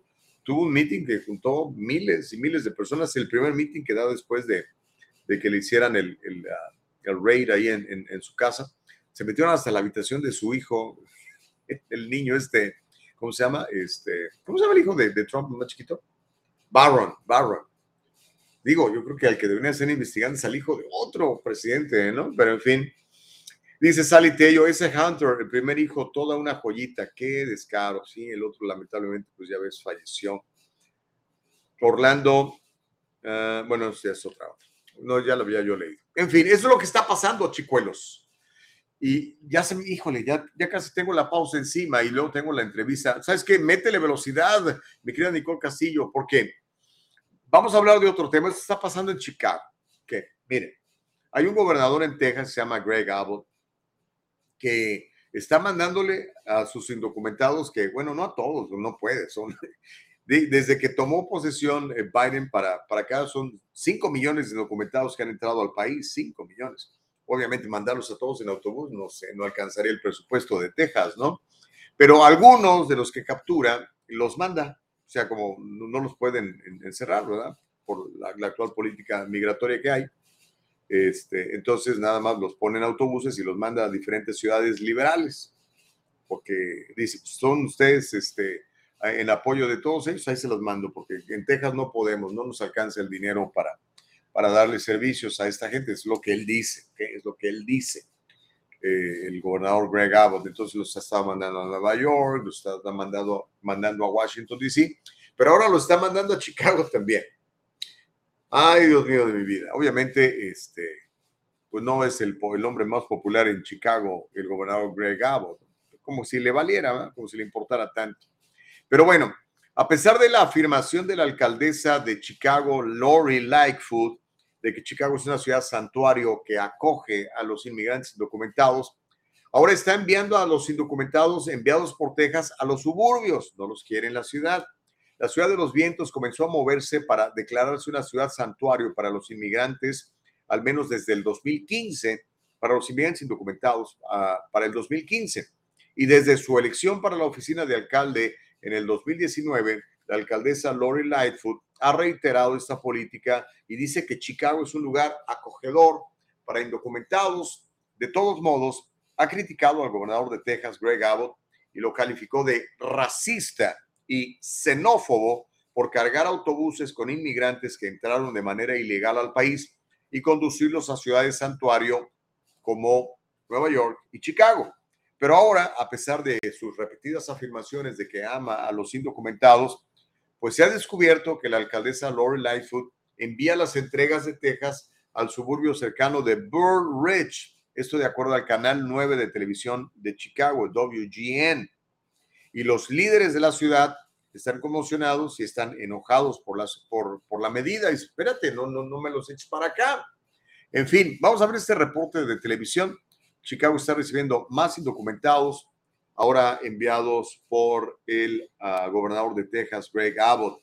Los ha estado repartiendo, ha estado mandándolos a, a Nueva York, a Washington, D.C. y ahora los está mandando a Chicago, en donde la alcaldesa Lori Lightfoot dice que los va a recibir con los brazos abiertos, pero aparentemente los está desviando a esta población que, déjeme decirle el nombre otra vez porque no me acuerdo, Burr Ridge, se llama Burr B-U-R-R Rich. Esto en Illinois, ahí es donde estaría supuestamente mandándolos y las autoridades de Burridge pues no están nada contentos. Mira, aquí hay un reporte de esta niña Joel Hillary en Union Station eh, de hace algunos días donde estaban llegando los indocumentados desde Texas enviados por el gobernador de aquel lugar.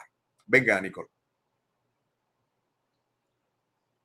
Hi, Jackie Intaman. As dozens of new migrants made it to Union Station this afternoon, the city is connecting the basic needs like food and shelter. And tonight, Mayor Lori Lightfoot is asking anyone who is willing to help to lend a hand and step up. For the second time in less than a week, migrants from Texas are getting settled in Chicago. Laura Mendoza, an immigration organizer at the Resurrection Project, was one of the people who greeted new migrants Sunday afternoon. A lot of them are tired. They're just looking for a place to sleep. Um, they're hungry. Um, you know, they are thankful um, that they're going to have a place to sleep um, that's not like the soil that they've been sleeping on.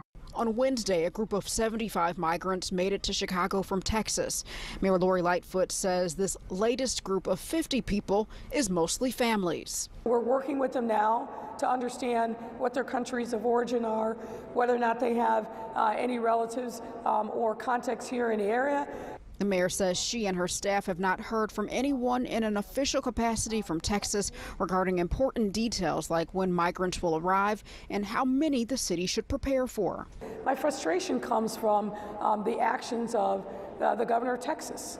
There could be a level of coordination and cooperation, but he chooses to do none of those things and instead tries to uh, send human beings, not cargo, not freight, but human beings across the country to an uncertain destination. Due to the lack of communication, Mayor Lightfoot says she's not sure how many more migrants to expect in the weeks to come, but says nonprofits and the state and county have stepped in greatly. She says she's asking for the federal government and anyone willing to lend a hand to do the same. We're asking all people of goodwill to step up and help support us. They're really just coming for an opportunity. They want to be able to work. They want to be able to um, take care of their families. If you are interested in learning how you can help, you can click on this story on our website at WGNTV.com. Also, Mendoza says that volunteers, particularly those who can help interpret, are greatly needed, and resources like gift cards, new clothing and shoes, and diapers are also in high demand. We also reached out to the governor of Texas, Greg Abbott, for a comment, but have yet to hear back. Reporting live tonight from Union Station, I'm Jewel Hillary, WGN News. Ahí tiene el reporte directamente desde Chicago. Dice Homero al gobernador de Texas, mejor mándenlo a caminar, a ver si se le quita el estrés y deja de maltratar a la gente más indefensa. Qué duro lo que le dices, Homero. Sabemos que eh, el señor está en silla de ruedas. Denis Torres dice, Beetlejuice, así le dicen mucho a, a muchos a Lori Lightfoot, la, alcaldesa de, de Chicago. Dice, Beetlejuice ahora ya no aguanta los cines indocumentados, pero ella dijo que son bienvenidos. Ahora que se los mandaron ya le salió lo hipócrita, como a todos los izquierdistas. Pues sí, es muy fácil hablar, pero en realidad, como hemos dicho, esta es una crisis brutal, ¿no? es una crisis durísima.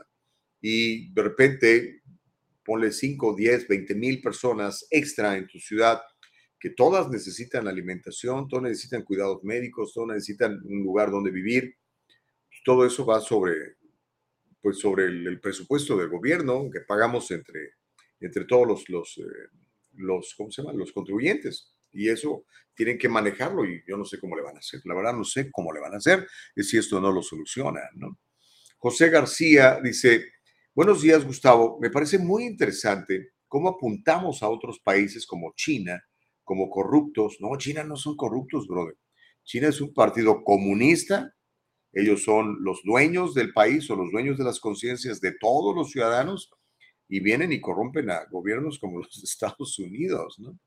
Pero voy a seguir leyendo tu mensaje. Dice, apuntamos a otros países como China como corruptos cuando aquí estamos llenos de corrupción, desde las esferas federales, estatales, locales, etcétera. Obama, Trump, Biden. Desde que empecé a prestar atención en estos temas, no ha habido un presidente que no haya aprovechado su poder para beneficio propio o de sus asociados.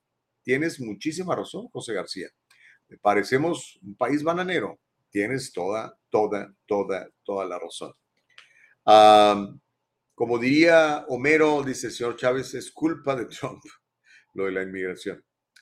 Okidoki. Pues es lo que está pasando en Chicago, es lo que está pasando en Nueva York, es lo que está pasando en Washington, D.C., pero sobre todo lo que está pasando al sur de nuestra frontera, particularmente los estados más afectados por estos eh, cientos de miles que están cruzando eh, la frontera de manera indocumentada son Texas y Arizona.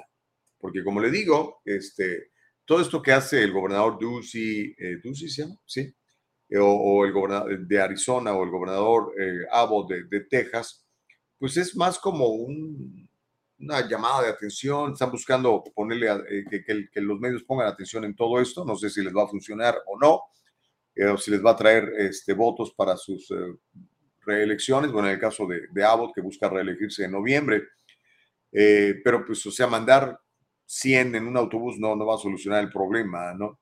Eh, necesitamos una solución de fondo y la necesitamos urgentemente. Ok, mire, vamos a hacer una pausa. Cuando regresemos vamos a platicar con Ceci Iglesias. Ya ve que ayer intentamos platicar con ella. Esperamos que hoy sí todo esté muy bien, la tecnología no nos traicione, porque tiene temas muy interesantes. Ya sabe que la educación es un tema fundamental en el diálogo libre queremos que sus hijos estén bien educados, pero para eso usted, papá, usted, abuelo, tiene que involucrarse en la educación de sus hijos. Existe una unión de padres que le ayuda a todo eso, que es The Parent Union, y vamos a platicar de dos cosas que están sucediendo. Una, una iniciativa que gracias a Dios no fue aprobada, en donde sus niños podían tomar decisiones por ellos mismos sobre si inyectarse o no inyectarse cosas, eh, que era lo que quería el Partido Demócrata. No pasó no la firmó el gobernador, no se animó, fíjese. Y es que está buscando reelegirse en noviembre, entonces no le convenía, yo creo, no quería ah, alentar a la derecha a decir, miren, este cuate anda promoviendo que sus hijos se, se insurrecten en contra de usted. Eh, vamos a hacer la pausa y regresamos para platicar con Ceci Iglesias. No le cambies el diálogo libre cliente. En el Triunfo Corporation celebramos este mes de septiembre, el mes de hacer conciencia sobre el seguro de vida. Un seguro de vida protege a su familia, sus ingresos y es un vehículo que le prepara para una jubilación con altos retornos y libre de impuestos. Llámenos hoy para revisar sus pólizas si las tiene o hacerle un plan que le dé paz y tranquilidad. 714-953-2707. Esperamos su llamada en el Triunfo Corporation. Y de veras, oiga, en septiembre, además de ser el mes de mi cumpleaños, además de ser el mes de la independencia de México y de Centroamérica y de algunos otros países latinoamericanos, es el mes de hacer conciencia sobre el seguro de vida. Yo creo que sería tan importante que, que todos tuviéramos un seguro de vida. Yo creo que la mejor manera de acabar con la pobreza en nuestra comunidad es tener un seguro de vida permanente de tal suerte que cuando se muera la persona, herede dinero, dinero libre de impuestos. Así, literalmente. Si todos tuviéramos una de estas, creo yo, se acabaría la pobreza entre nuestra comunidad. Porque el problema es que la gente fallece, fallece sin un seguro de vida y empobrece a la gente porque pues lo, el dinero que iba a traer esa persona en los próximos años de su trabajo, pues ya no llega nunca. Hagamos conciencia y sobre todo ama a sus hijos, y ama a su familia, tenga una póliza de seguro de vida. Son bien baratas, son muchísimo más baratas que los dolores de cabeza que le va a traer a su familia si fallece sin una de ellas. En serio, llámenos, comuníquese, platíquenos. Nosotros le decimos por dónde. A cada rato, es lo que hacemos todos los días. Cada rato platicamos con las familias sobre todas estas cosas. Pero en fin, vamos a traer a la palestra a Ceci Iglesias de The Party Union. Ceci de la vida y del amor, muy buenos días, ¿cómo estás? Muy buenos días, ¿me pueden oír hoy? Sí. Bendice a mi padre, hoy sí te escuchamos, porque ayer te, veíamos, pero no te escuchamos. ¿Cómo estás, Ceci? ¿Qué, qué nos cuentas? ¿Cómo has estado? Ah, bien, gracias. Ah, pues aquí sintonizándome con ustedes, ah, oyendo lo que están hablando, que es muy interesante y de beneficio para nuestra comunidad. Como le digo, Gustavo, ustedes hablan de temas que ah, ah, por lo normal no lo oímos en otras, uh, en otros venues, digamos como en Univision o Telemundo, pero muy, muy agradecida porque es una información que, tiene que llegar a nuestra gente. Y pues hoy, pues ayer les traía la, la información que se recuerda la semana pasada estuvimos hablando de las propuestas que iban a que estaban enfrente del Senado, de la Asamblea. Ah, una de las que nosotros estamos muy muy contentos que no pasó fue la que usted dijo, que es la SB, que era un Senate Bill a 866, que le iba a dar a, pues más, le iba a dar como el derecho a los niños de 15 años que ellos pudieran tomar las vacunas que fueran aprobadas, digamos, por, por el, el CDC o el Federal Government, que ellos, ellos pudieran tomar esa decisión y ellos podían tomar esa decisión de, de, inyectarse sin el consentimiento de los papás. Pero esto tuvo mucho resistencia, gracias a Dios, como grupos como nosotros del Parent Union, como otros grupos de padres en todo el estado, que llegaron también a los, a los legisladores demócratas, porque, como ustedes saben, en, pues en California tienen la super mayoría, ¿no? Los demócratas, pero hay muchos demócratas también que les llegaron los grupos de los padres. Hicimos conciencia que esto nos iba a quitar a nosotros como padres nuestros derechos, porque cómo es justo que ah, nosotros no, no pudiéramos ah, decidir por nuestros hijos. Y muchos de estos que votaron, porque son demócratas que votaron que no, o, o sea, ¿cómo se abstain? ¿Se abstuvieron? Ah, del voto, ellos ah, pues le llegaron al corazón diciendo, pues también ustedes son padres, ¿cómo les gustaría si ustedes algo les pasara a sus hijos, ustedes no, no supieran qué es lo que está pasando, ¿no? So, es lo que tenemos que hacer nosotros con diferentes ah, propuestas, con diferentes cosas, es llegarle al corazón de las personas, decirles, sabes que esto está afectando a nuestras familias, como nosotros estábamos diciendo antes. El a propósito, pues, de los que son muy a, a la izquierda, izquierda, los liberales, es lo que quieren hacer es de destruir el núcleo familiar. Y es lo que nosotros tenemos que estar diciendo también de aquí en adelante, que nosotros como padres, que nos dejen a nosotros criar a nuestros hijos y que los, y que los, legisladores se preocupen nada más de las leyes para gobernar, pero no de nuestra familia. Fundamental. Mira, eh, yo creo que es momento de celebrar. Eh, es bien importante porque hay tantas, nos han estado dando, pero por todos lados. Parecemos como no sé si viste la película de Rocky.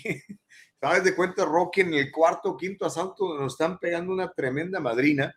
Pero de repente, ¡pum!, surge una victoria, una victoria, aunque sea este, pequeña, pero importante. Esto señala que los padres de familia, si se ponen las pilas, si nos ponemos las pilas y llamamos y decimos, espérate, mira hermano, yo sé que tú eres demócrata, tú asambleísta eres demócrata, tú senador eres demócrata, a lo mejor yo no soy demócrata, o a lo mejor sí soy, pero no estoy de acuerdo en eso de que mi hijo se meta una inyección sin mi permiso, sin mi consentimiento y nada más porque este señor Anthony Weiner está bien loco, eh, el, no, perdón, Anthony, a Scott Weiner, el tipo este loco de San Francisco, ande promoviendo estas tonteras, ¿no? Ah, pero eso no significa que tenemos que bajar la guardia, tenemos que seguir alertas, Cecilia.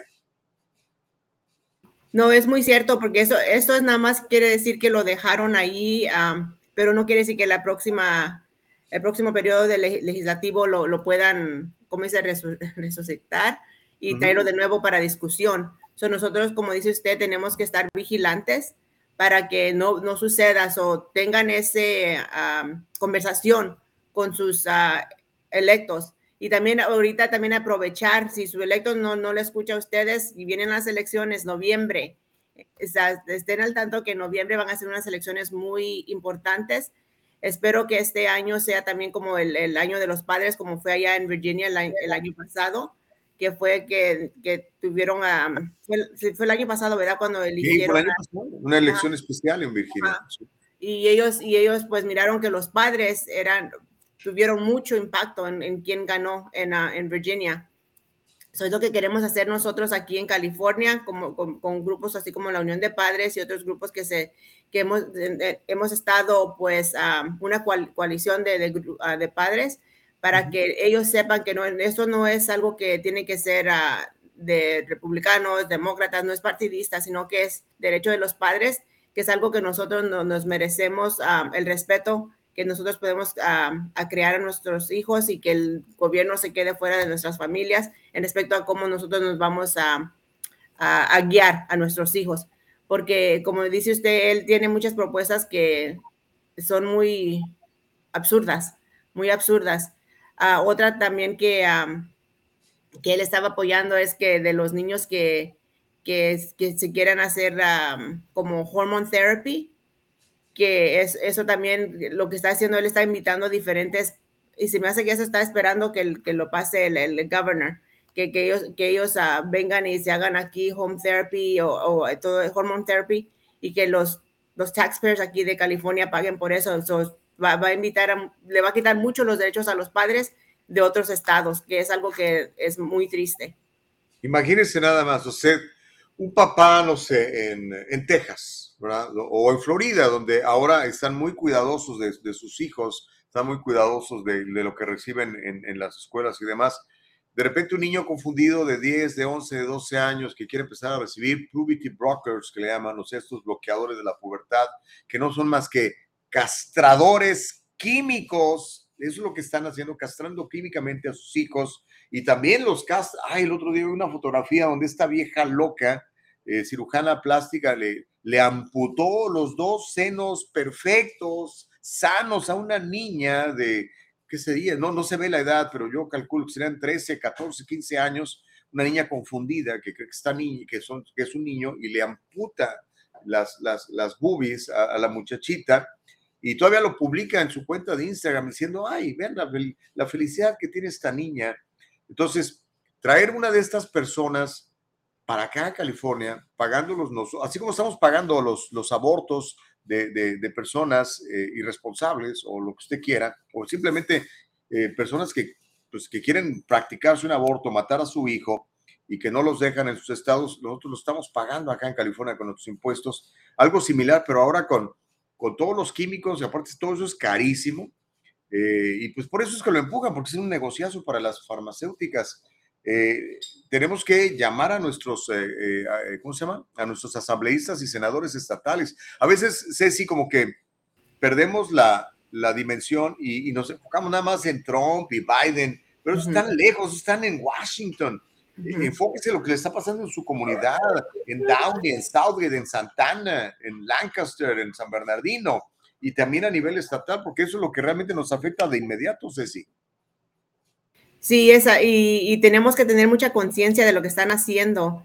Y lamentablemente, como les digo, esto eh, que es algo que nos preocupa a nosotros como comunidad, es algo que tenemos que nosotros estar dando más al, público. Y por eso su, su, show es muy importante, Gustavo, porque eh, eh, lo que yo he visto que es el único que habla, independientemente de todo, de lo que está pasando. Uh, y, la, y, nuestra comunidad tenemos que, a mí me gustaría andar allá, comunidad por comunidad, dando esta información, saber si un día de estos vamos a out in the streets, como dice usted, y hablar con la gente, porque ese es el único modo que se van a, se van a ver lo que está pasando, porque nunca lo van a ver en otros, en otros, um, en otras cosas de diferentes uh, shows. Y uh, digamos, también es, es muy importante también que cuando usted vaya a elegir a una persona en su voto, hágale esas preguntas. ¿Qué es lo que usted, dónde está usted su, um, compromiso con nuestra comunidad. ¿Qué piensa en este tema? Digamos de esto de que estamos hablando, quitando los, los derechos a los padres. Y muchos le van a decir, pues nosotros apoyamos a los padres, pero dígame cómo. Pero dejen que ellos les explique a ustedes, porque si ustedes le dicen, usted, tú apoyas esto, van a decir, sí, sí, sí, sí. Y al último, pues nada más quieren su voto y no hacen nada. Pero si, si por alguna razón usted elige a una persona que sí le dijo que iba a hacer algo y no lo hace, para la próxima. Miren que cada dos años, como dice Gustavo, es algo que es muy importante que nos involucremos a nivel local y al nivel estatal, porque es lo que nos está afectando a nosotros más uh, personalmente. Eso de, la, de las elecciones del presidente, pues eso ustedes saben cómo, cómo, cómo um, funciona lo del Electoral College. Es algo que aquí en California, pues de, depende cómo voten um, los, los, votantes, así se van los, pues, los, uh, los votos del, de los congresistas, ¿no? Así se van para, para dársela al, al quien va a ser el, pues, nuevo presidente. Pero aquí a nivel local, cada voto cuenta. Es algo que es muy importante. Si necesitan salir a votar y si no se han registrado, por favor, háganlo, que es muy importante porque es el único modo que nosotros como padres vamos a retomar nuestros derechos para ser la persona más influente de nuestra familia, de nuestros hijos, que somos los padres. No dejen que el gobierno los, um, los críe. Ustedes, nosotros son, son, de nosotros. Ellos nos tienen que ayudar a darle de educación, lo, lo, que se tienen que enfocar es en la, en la, lectura, en la matemática, en la ciencia y en, um, y en la um, reading, en la en, uh, reading. Lean, lean, sí, claro. Sí, por, porque ahorita nuestros hijos están lamentablemente muy bajos académicamente. Um, California, que como el 49 estado de los 50 estados en lo, en lo académico, y es, y es muy triste porque no es falta de dinero, es falta de prioridad. No es falta de dinero, es falta de... Claro, tenemos un montón de dinero y lo tiramos de manera bárbara. Bueno, lo tiramos, me suena manada. Lo tiran estos señores que no saben administrar el dinero que les damos o que nos quitan, ¿verdad? Consuelo Urbano dice, tenemos que ser ciudadanos participantes. Tienes toda la razón, Connie, para hacer los cambios o para parar aquellos cambios que no convienen a nuestras familias. Pero si estamos eh, ocupados escuchando a Bugs Bunny y todas esas porquerías, o estamos ocupados viendo la, la Rosa del Guadalupe, o no sé cómo se llama, o el partido de las Chivas, o sea, no es que no esté bien que lo haga, pero no, no se llene de todo eso, averigüe lo que esté pasando vaya a su escuela, vaya a su comunidad, vaya a las juntas de, las ciudades para que sepa lo que está pasando. Dice, mira, aquí no, hay un reclamo aquí de parte de Abraham. Dice Ceci y Gustavo, cuando hablaron de que se necesita que alguien aplicara para el Distrito Unificado de Los Ángeles para tesorero, me quedé esperando la información. ¿Dónde aplicar para sacar a los corruptos de ahí? Yo estoy puesto, dice Abraham Lugo. Hay gente que quiere entrarle con todo a, a estos puestos que no son políticos, Ceci, pero que no sabe cómo, cómo los guiamos. lo que podemos hacer, si están interesados, pues ahorita ya se, ya se hizo muy tarde porque ya las, las, las, elecciones pues ya se aproximan ¿no? en, noviembre. el, el, último día de aplicar para, para hacerse candidato era el, el 12 de agosto. Ah, pero ahora lo que podemos hacer es ver quién está corriendo para esos puestos y ver si esos, si esos nuevos candidatos se este, alinean con los valores de nosotros para apoyarlos a ellos y luego para la próxima, pues nosotros hay que, hay que ser candidatos para esos puestos que nos van a afectar a nosotros aquí con nuestras familias. Es ahí, me pueden contactar aquí el Parent Union porque con California Policy Center tenemos un proyecto que se llama California Local Elected Officials. Si ustedes están interesados, nosotros los podemos conectar y le damos información en cómo empezar el proceso, en cómo ser candidato y cómo involucrarse y qué son los, diferentes ah, puestos que hay en su ciudad y así nosotros podemos ver si ustedes están, están interesados de recibir más información de esos puestos en sus ciudades. Muy bueno. ¿Sabes qué sería muy bueno también, Ceci? A ver si la próxima participación que tienes en el diálogo libre nos hables de algún par de posiciones importantes que puedan ser claves en el acontecer de, los californianos para que la gente diga, oye, pues si yo, yo puedo, yo me puedo lanzar como un candidato independiente, como una persona de la comunidad. Hay tanta gente que hace tanto buen trabajo allá afuera, gente que está este, participando en sus iglesias o que está participando en, organizaciones no lucrativas, o simplemente que, que, gente que está haciendo las cosas bien y que es bien conocida en su comunidad y que a lo mejor pues, está ocupada porque tiene su trabajo, tiene su empresa o algo, pero que pudiera dedicar unas horas a esto, porque créamelo, cuando hay una posición abierta, si una buena persona no la ocupa, va a llegar una mala persona a ocupar ese lugar y una mala persona va a tomar malas decisiones en contra suya, en contra mía, en contra de nuestra comunidad. Y mientras usted pelea si Trump o Biden, aquí a nivel local nos están comiendo el mandado nos están poniendo líderes terribles y nos están subiendo los impuestos, están abusando de nosotros, están utilizando el dinero en cosas que no convienen. Es, ¿Cómo ves? ¿Te animas a, prepararnos un par de, posiciones para la próxima vez, Ceci? Sí, claro, y es algo que nosotros hacemos, como les digo, en California Policy Center, es otro proyecto que tenemos. Y, es, ah, y también como le podemos dar información ah, de los, puestos más importantes para nosotros, que estamos aquí hablando de educación, son los puestos de las mesas directivas. Y ah, lo que pasó en, este, en esta elección, lo que miré yo en diferentes ciudades, pues aquí más en, en el condado de Orange, muchas de las posiciones, el, nada más no había ninguna oposición al, al que estaba ya ahí. So, el, esa persona automáticamente, automáticamente ganó y en noviembre otra vez van a hacer, you van a tener el juramento para you cuatro más años y, ah, y, lo, y, nosotros pues nos vamos a quedar con ellos. es muy importante que también estén viendo lo de las, de las elecciones, las diferentes carreras que están en su, en sus distritos para que así ustedes puedan ver qué, qué es lo que las posiciones que están abiertas para su próximo año, porque ahora las elecciones de, de la school board son por distrito. Antes era como al nivel ciudad y ahora son por distrito porque son like by district election.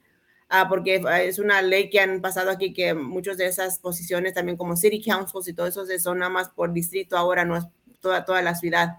So, hay más oportunidad que una persona que no tenga tanto dinero como diga, porque es a veces eso es lo que lo impide a muchas personas, se puede, pero no tengo mucho dinero para hacer una campaña. Es algo que ustedes sí pueden hacer porque ahora como va a ser más chiquito el terreno que tienen que abarcar para hacer campaña, es algo que si ustedes tienen voluntad, tienen energía y el apoyo de su familia. Y como dice Gustavo, si son ustedes alguien que son uh, tienen influencia en su comunidad, es algo que sí puede ser algo muy productivo para, para su comunidad, que ustedes sean el próximo electo en, en esa posición. Necesitamos gente buena en puestos de poder que nos van a afectar de manera directa, o sea, directa. Como le digo, olvídese de Washington, D.C., piense aquí en su comunidad, piense en, Southgate, piense en Santana, piense en Sacramento, en Fresno, donde nos estés viendo, piense en esa comunidad que es la que realmente donde estás viviendo y donde eh, tus hijos van a ser afectados, es bien, bien, bien importante. Abraham Lugo te pide que por favor le mandes la información. Dice, mándame tu información, Ceci. Ahí está la información es ceciliacalpolicenter.org. Está el teléfono donde puedes hablar con Ceci, 714-573-2208. Y está también la página de parentunion.org, donde vas a encontrar también información sobre Cecilia Iglesias y todo lo que están haciendo en favor de usted, papá, de usted. Tiene que ponerse las pilas, porque si no, se, lo, se, lo, van a llevar al baile y es muy feo ese que se lo lleven a uno al baile sin que sepa uno bailar o peor aún sin que quiera uuno bailar, Ceci. Tenemos que estar alertas. Sí, sí, no, y es, es muy cierto, se, aprovechan de nosotros porque ellos dicen, sabes que ellos están, no están enfocados en lo que está pasando aquí, ellos están trabajando y la verdad es que nosotros somos una comunidad que somos muy trabajadora y ellos pues de, de, eso se aprovechan, pero como tener personas así como involucradas que están aquí en su audiencia, Gustavo, son personas que podemos hacer la diferencia juntos So, Abraham, ok, yo, yo me comprometo de, de, hablar con usted. Mándame un correo electrónico o me puede hablar por teléfono y nos conectamos para ver cómo podemos trabajar en su comunidad. Ahí está, Abraham. Mira lo que pone Claudia. Esto es bien triste, pero es real.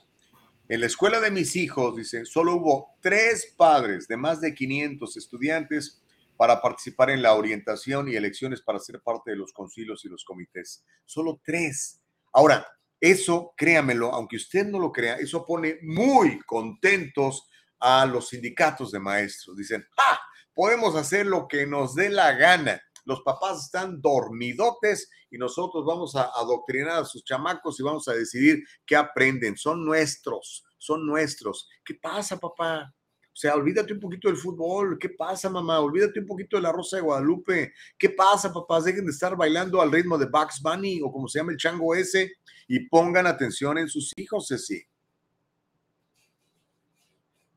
Es cierto, no, no, no, no, hay que quedarnos dormidos porque la unión de maestros es lo que quieren que nosotros pues pasemos así nada más que nosotros les confiemos a ellos, a nuestros hijos porque ellos lo que les importa es el dinero, no es el bienestar de sus hijos, no es el bienestar de la familia, lo que ellos quieren es el dinero y ah, lamentablemente es lo que los mueve a ellos, pero nosotros es lo que nos está dañando más.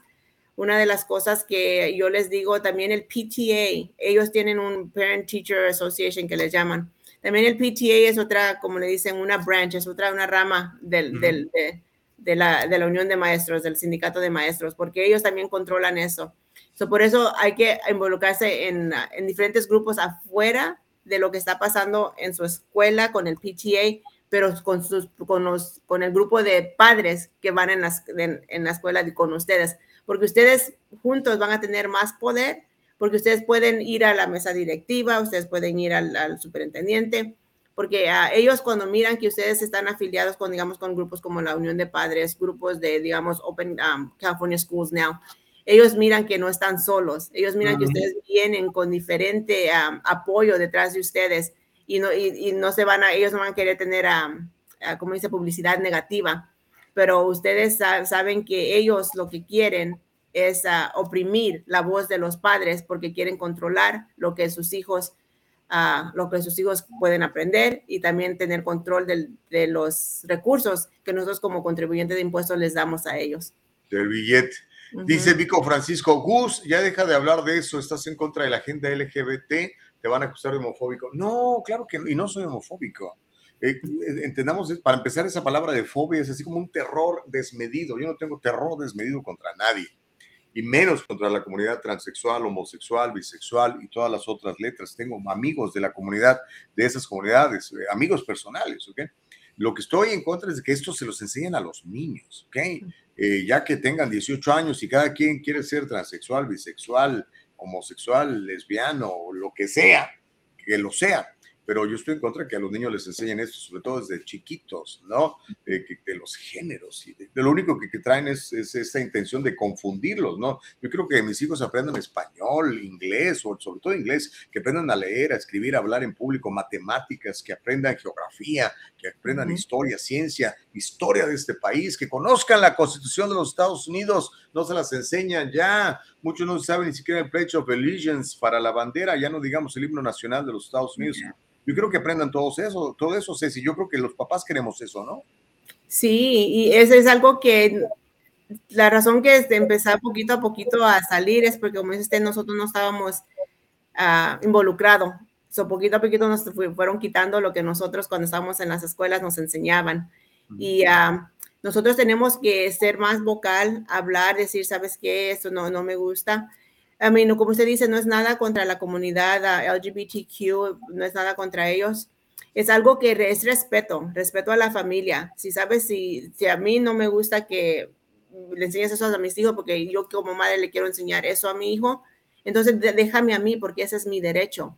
La cosa es que ellos se han, um, se han apoderado, se han, se han hecho muy, um, uh, ¿cómo les diré? Muy bold.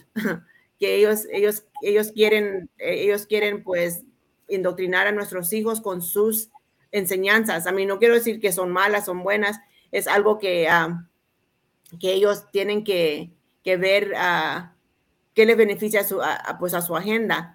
Y, y, la cosa es que una de, las, una de las, los, los, problemas que yo miro es que ellos quieren que la mayoría se, se como a fuerzas aprenda lo que la minoría, eh, porque según ellos pues, se creen como una comunidad minoría, ¿no? Que ellos acepten los, los valores de ellos. Y es algo que es el respeto. Si todos nos respetamos, digamos, ok, tú puedes hacer lo que tú quieras, pero no me digas lo que yo tenga que hacer. Entonces, ahí va a haber mucha, va a haber mucha oportunidad de diálogo y no de estar peleando en, en, cosas que no, que no benefician ni a ellos ni a nosotros, porque a nadie.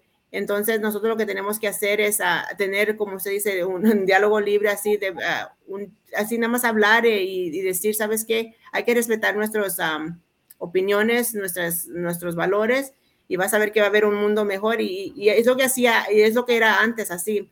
Eh, yo era más respeto, pero ahora se ha perdido el respeto en nuestras escuelas porque muchos de los maestros pues ya vienen con la ideología que cuando van a las universidades los, los enseñan con diferentes, uh, oh my gosh, eh, salen como um, muy, um, muy diferentes de cómo entraron. Sí, los papás después no conocen a sus hijos. Mira, se nos está acabando el tiempo. De hecho, ya se nos acabó, pero quiero leer los últimos comentarios. Denis dice: A los gays, si no aceptamos su movimiento basura, nos llaman homofóbicos. Ahora los anticuados somos nosotros. Juan C. Gómez dice: Buenos días. Mike Suárez dice: ¿Qué más está haciendo Parent Union para que los padres se despierten, dejen de ver al Chapulín Colorado? Eso es salir y dar información en las calles sería fundamental. Pues eh, lo que hacen es venir aquí al, diálogo libre, por ejemplo, no sé si a exponer todo esto. Sí, luego también tenemos diferentes, pues antes con lo de la pandemia, pues nos, nos, ah, nos paró mucho el, movimiento que teníamos, ah, en, por, digamos, en persona, pero ahora ya empezamos a, hacer diferentes uh, cosas como las ferias en las, en las calles o vamos cuando hay ferias, nosotros ponemos un booth, hablamos con las personas, pero sí me gustaría con, ah, con eso aquí es ir a, las calles y tomar video de las personas y hablar con ellos eh, y, compartirlos aquí con ustedes para que ustedes miren a ver qué, qué, es lo que están pasando, qué tan informados están en nuestra comunidad. Ahí, ahí nos vamos a dar cuenta que no tenemos mucha, mucha información. Lo vamos a hacer, lo vamos a hacer. Eh, Ceci, muchas gracias. Nos vemos en la, próxima ocasión, ¿ok? Ok, bye. Que Dios bendiga. Bye. Bendiciones para ti. Se nos acabó el tiempo. Oiga. Gracias a todos. Se nos quedó un montón de noticias.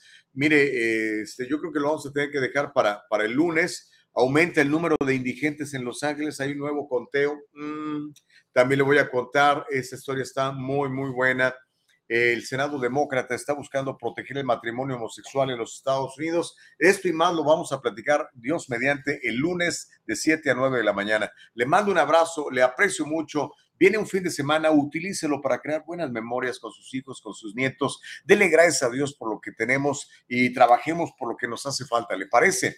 Gracias, mi querida Nicole Castillo, por tu trabajo extraordinario. Un aplauso para mi productora extraordinaria y para Eva Castillo. Ya ni le conté lo que platicamos con Eva Castillo el día de ayer. Se lo cuento el lunes porque se me acabó el tiempo. Que tenga un fin de semana extraordinario, lleno de bendiciones. Les amo mucho. Cuídense y recuerde de la abundancia, de la abundancia del corazón, habla la boca. Métale cosas buenas aquí para que por acá hablemos cosas grandiosas que sean de edificación para todos y para el mejoramiento de nuestra familia y nuestra sociedad. Les amo. Gracias. Bye.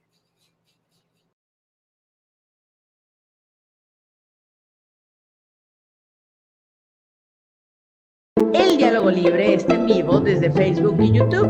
Si te lo perdiste o quieres volverlo a escuchar, entra a nuestra página de internet www.eldialogolibre.com. Todo el programa completo.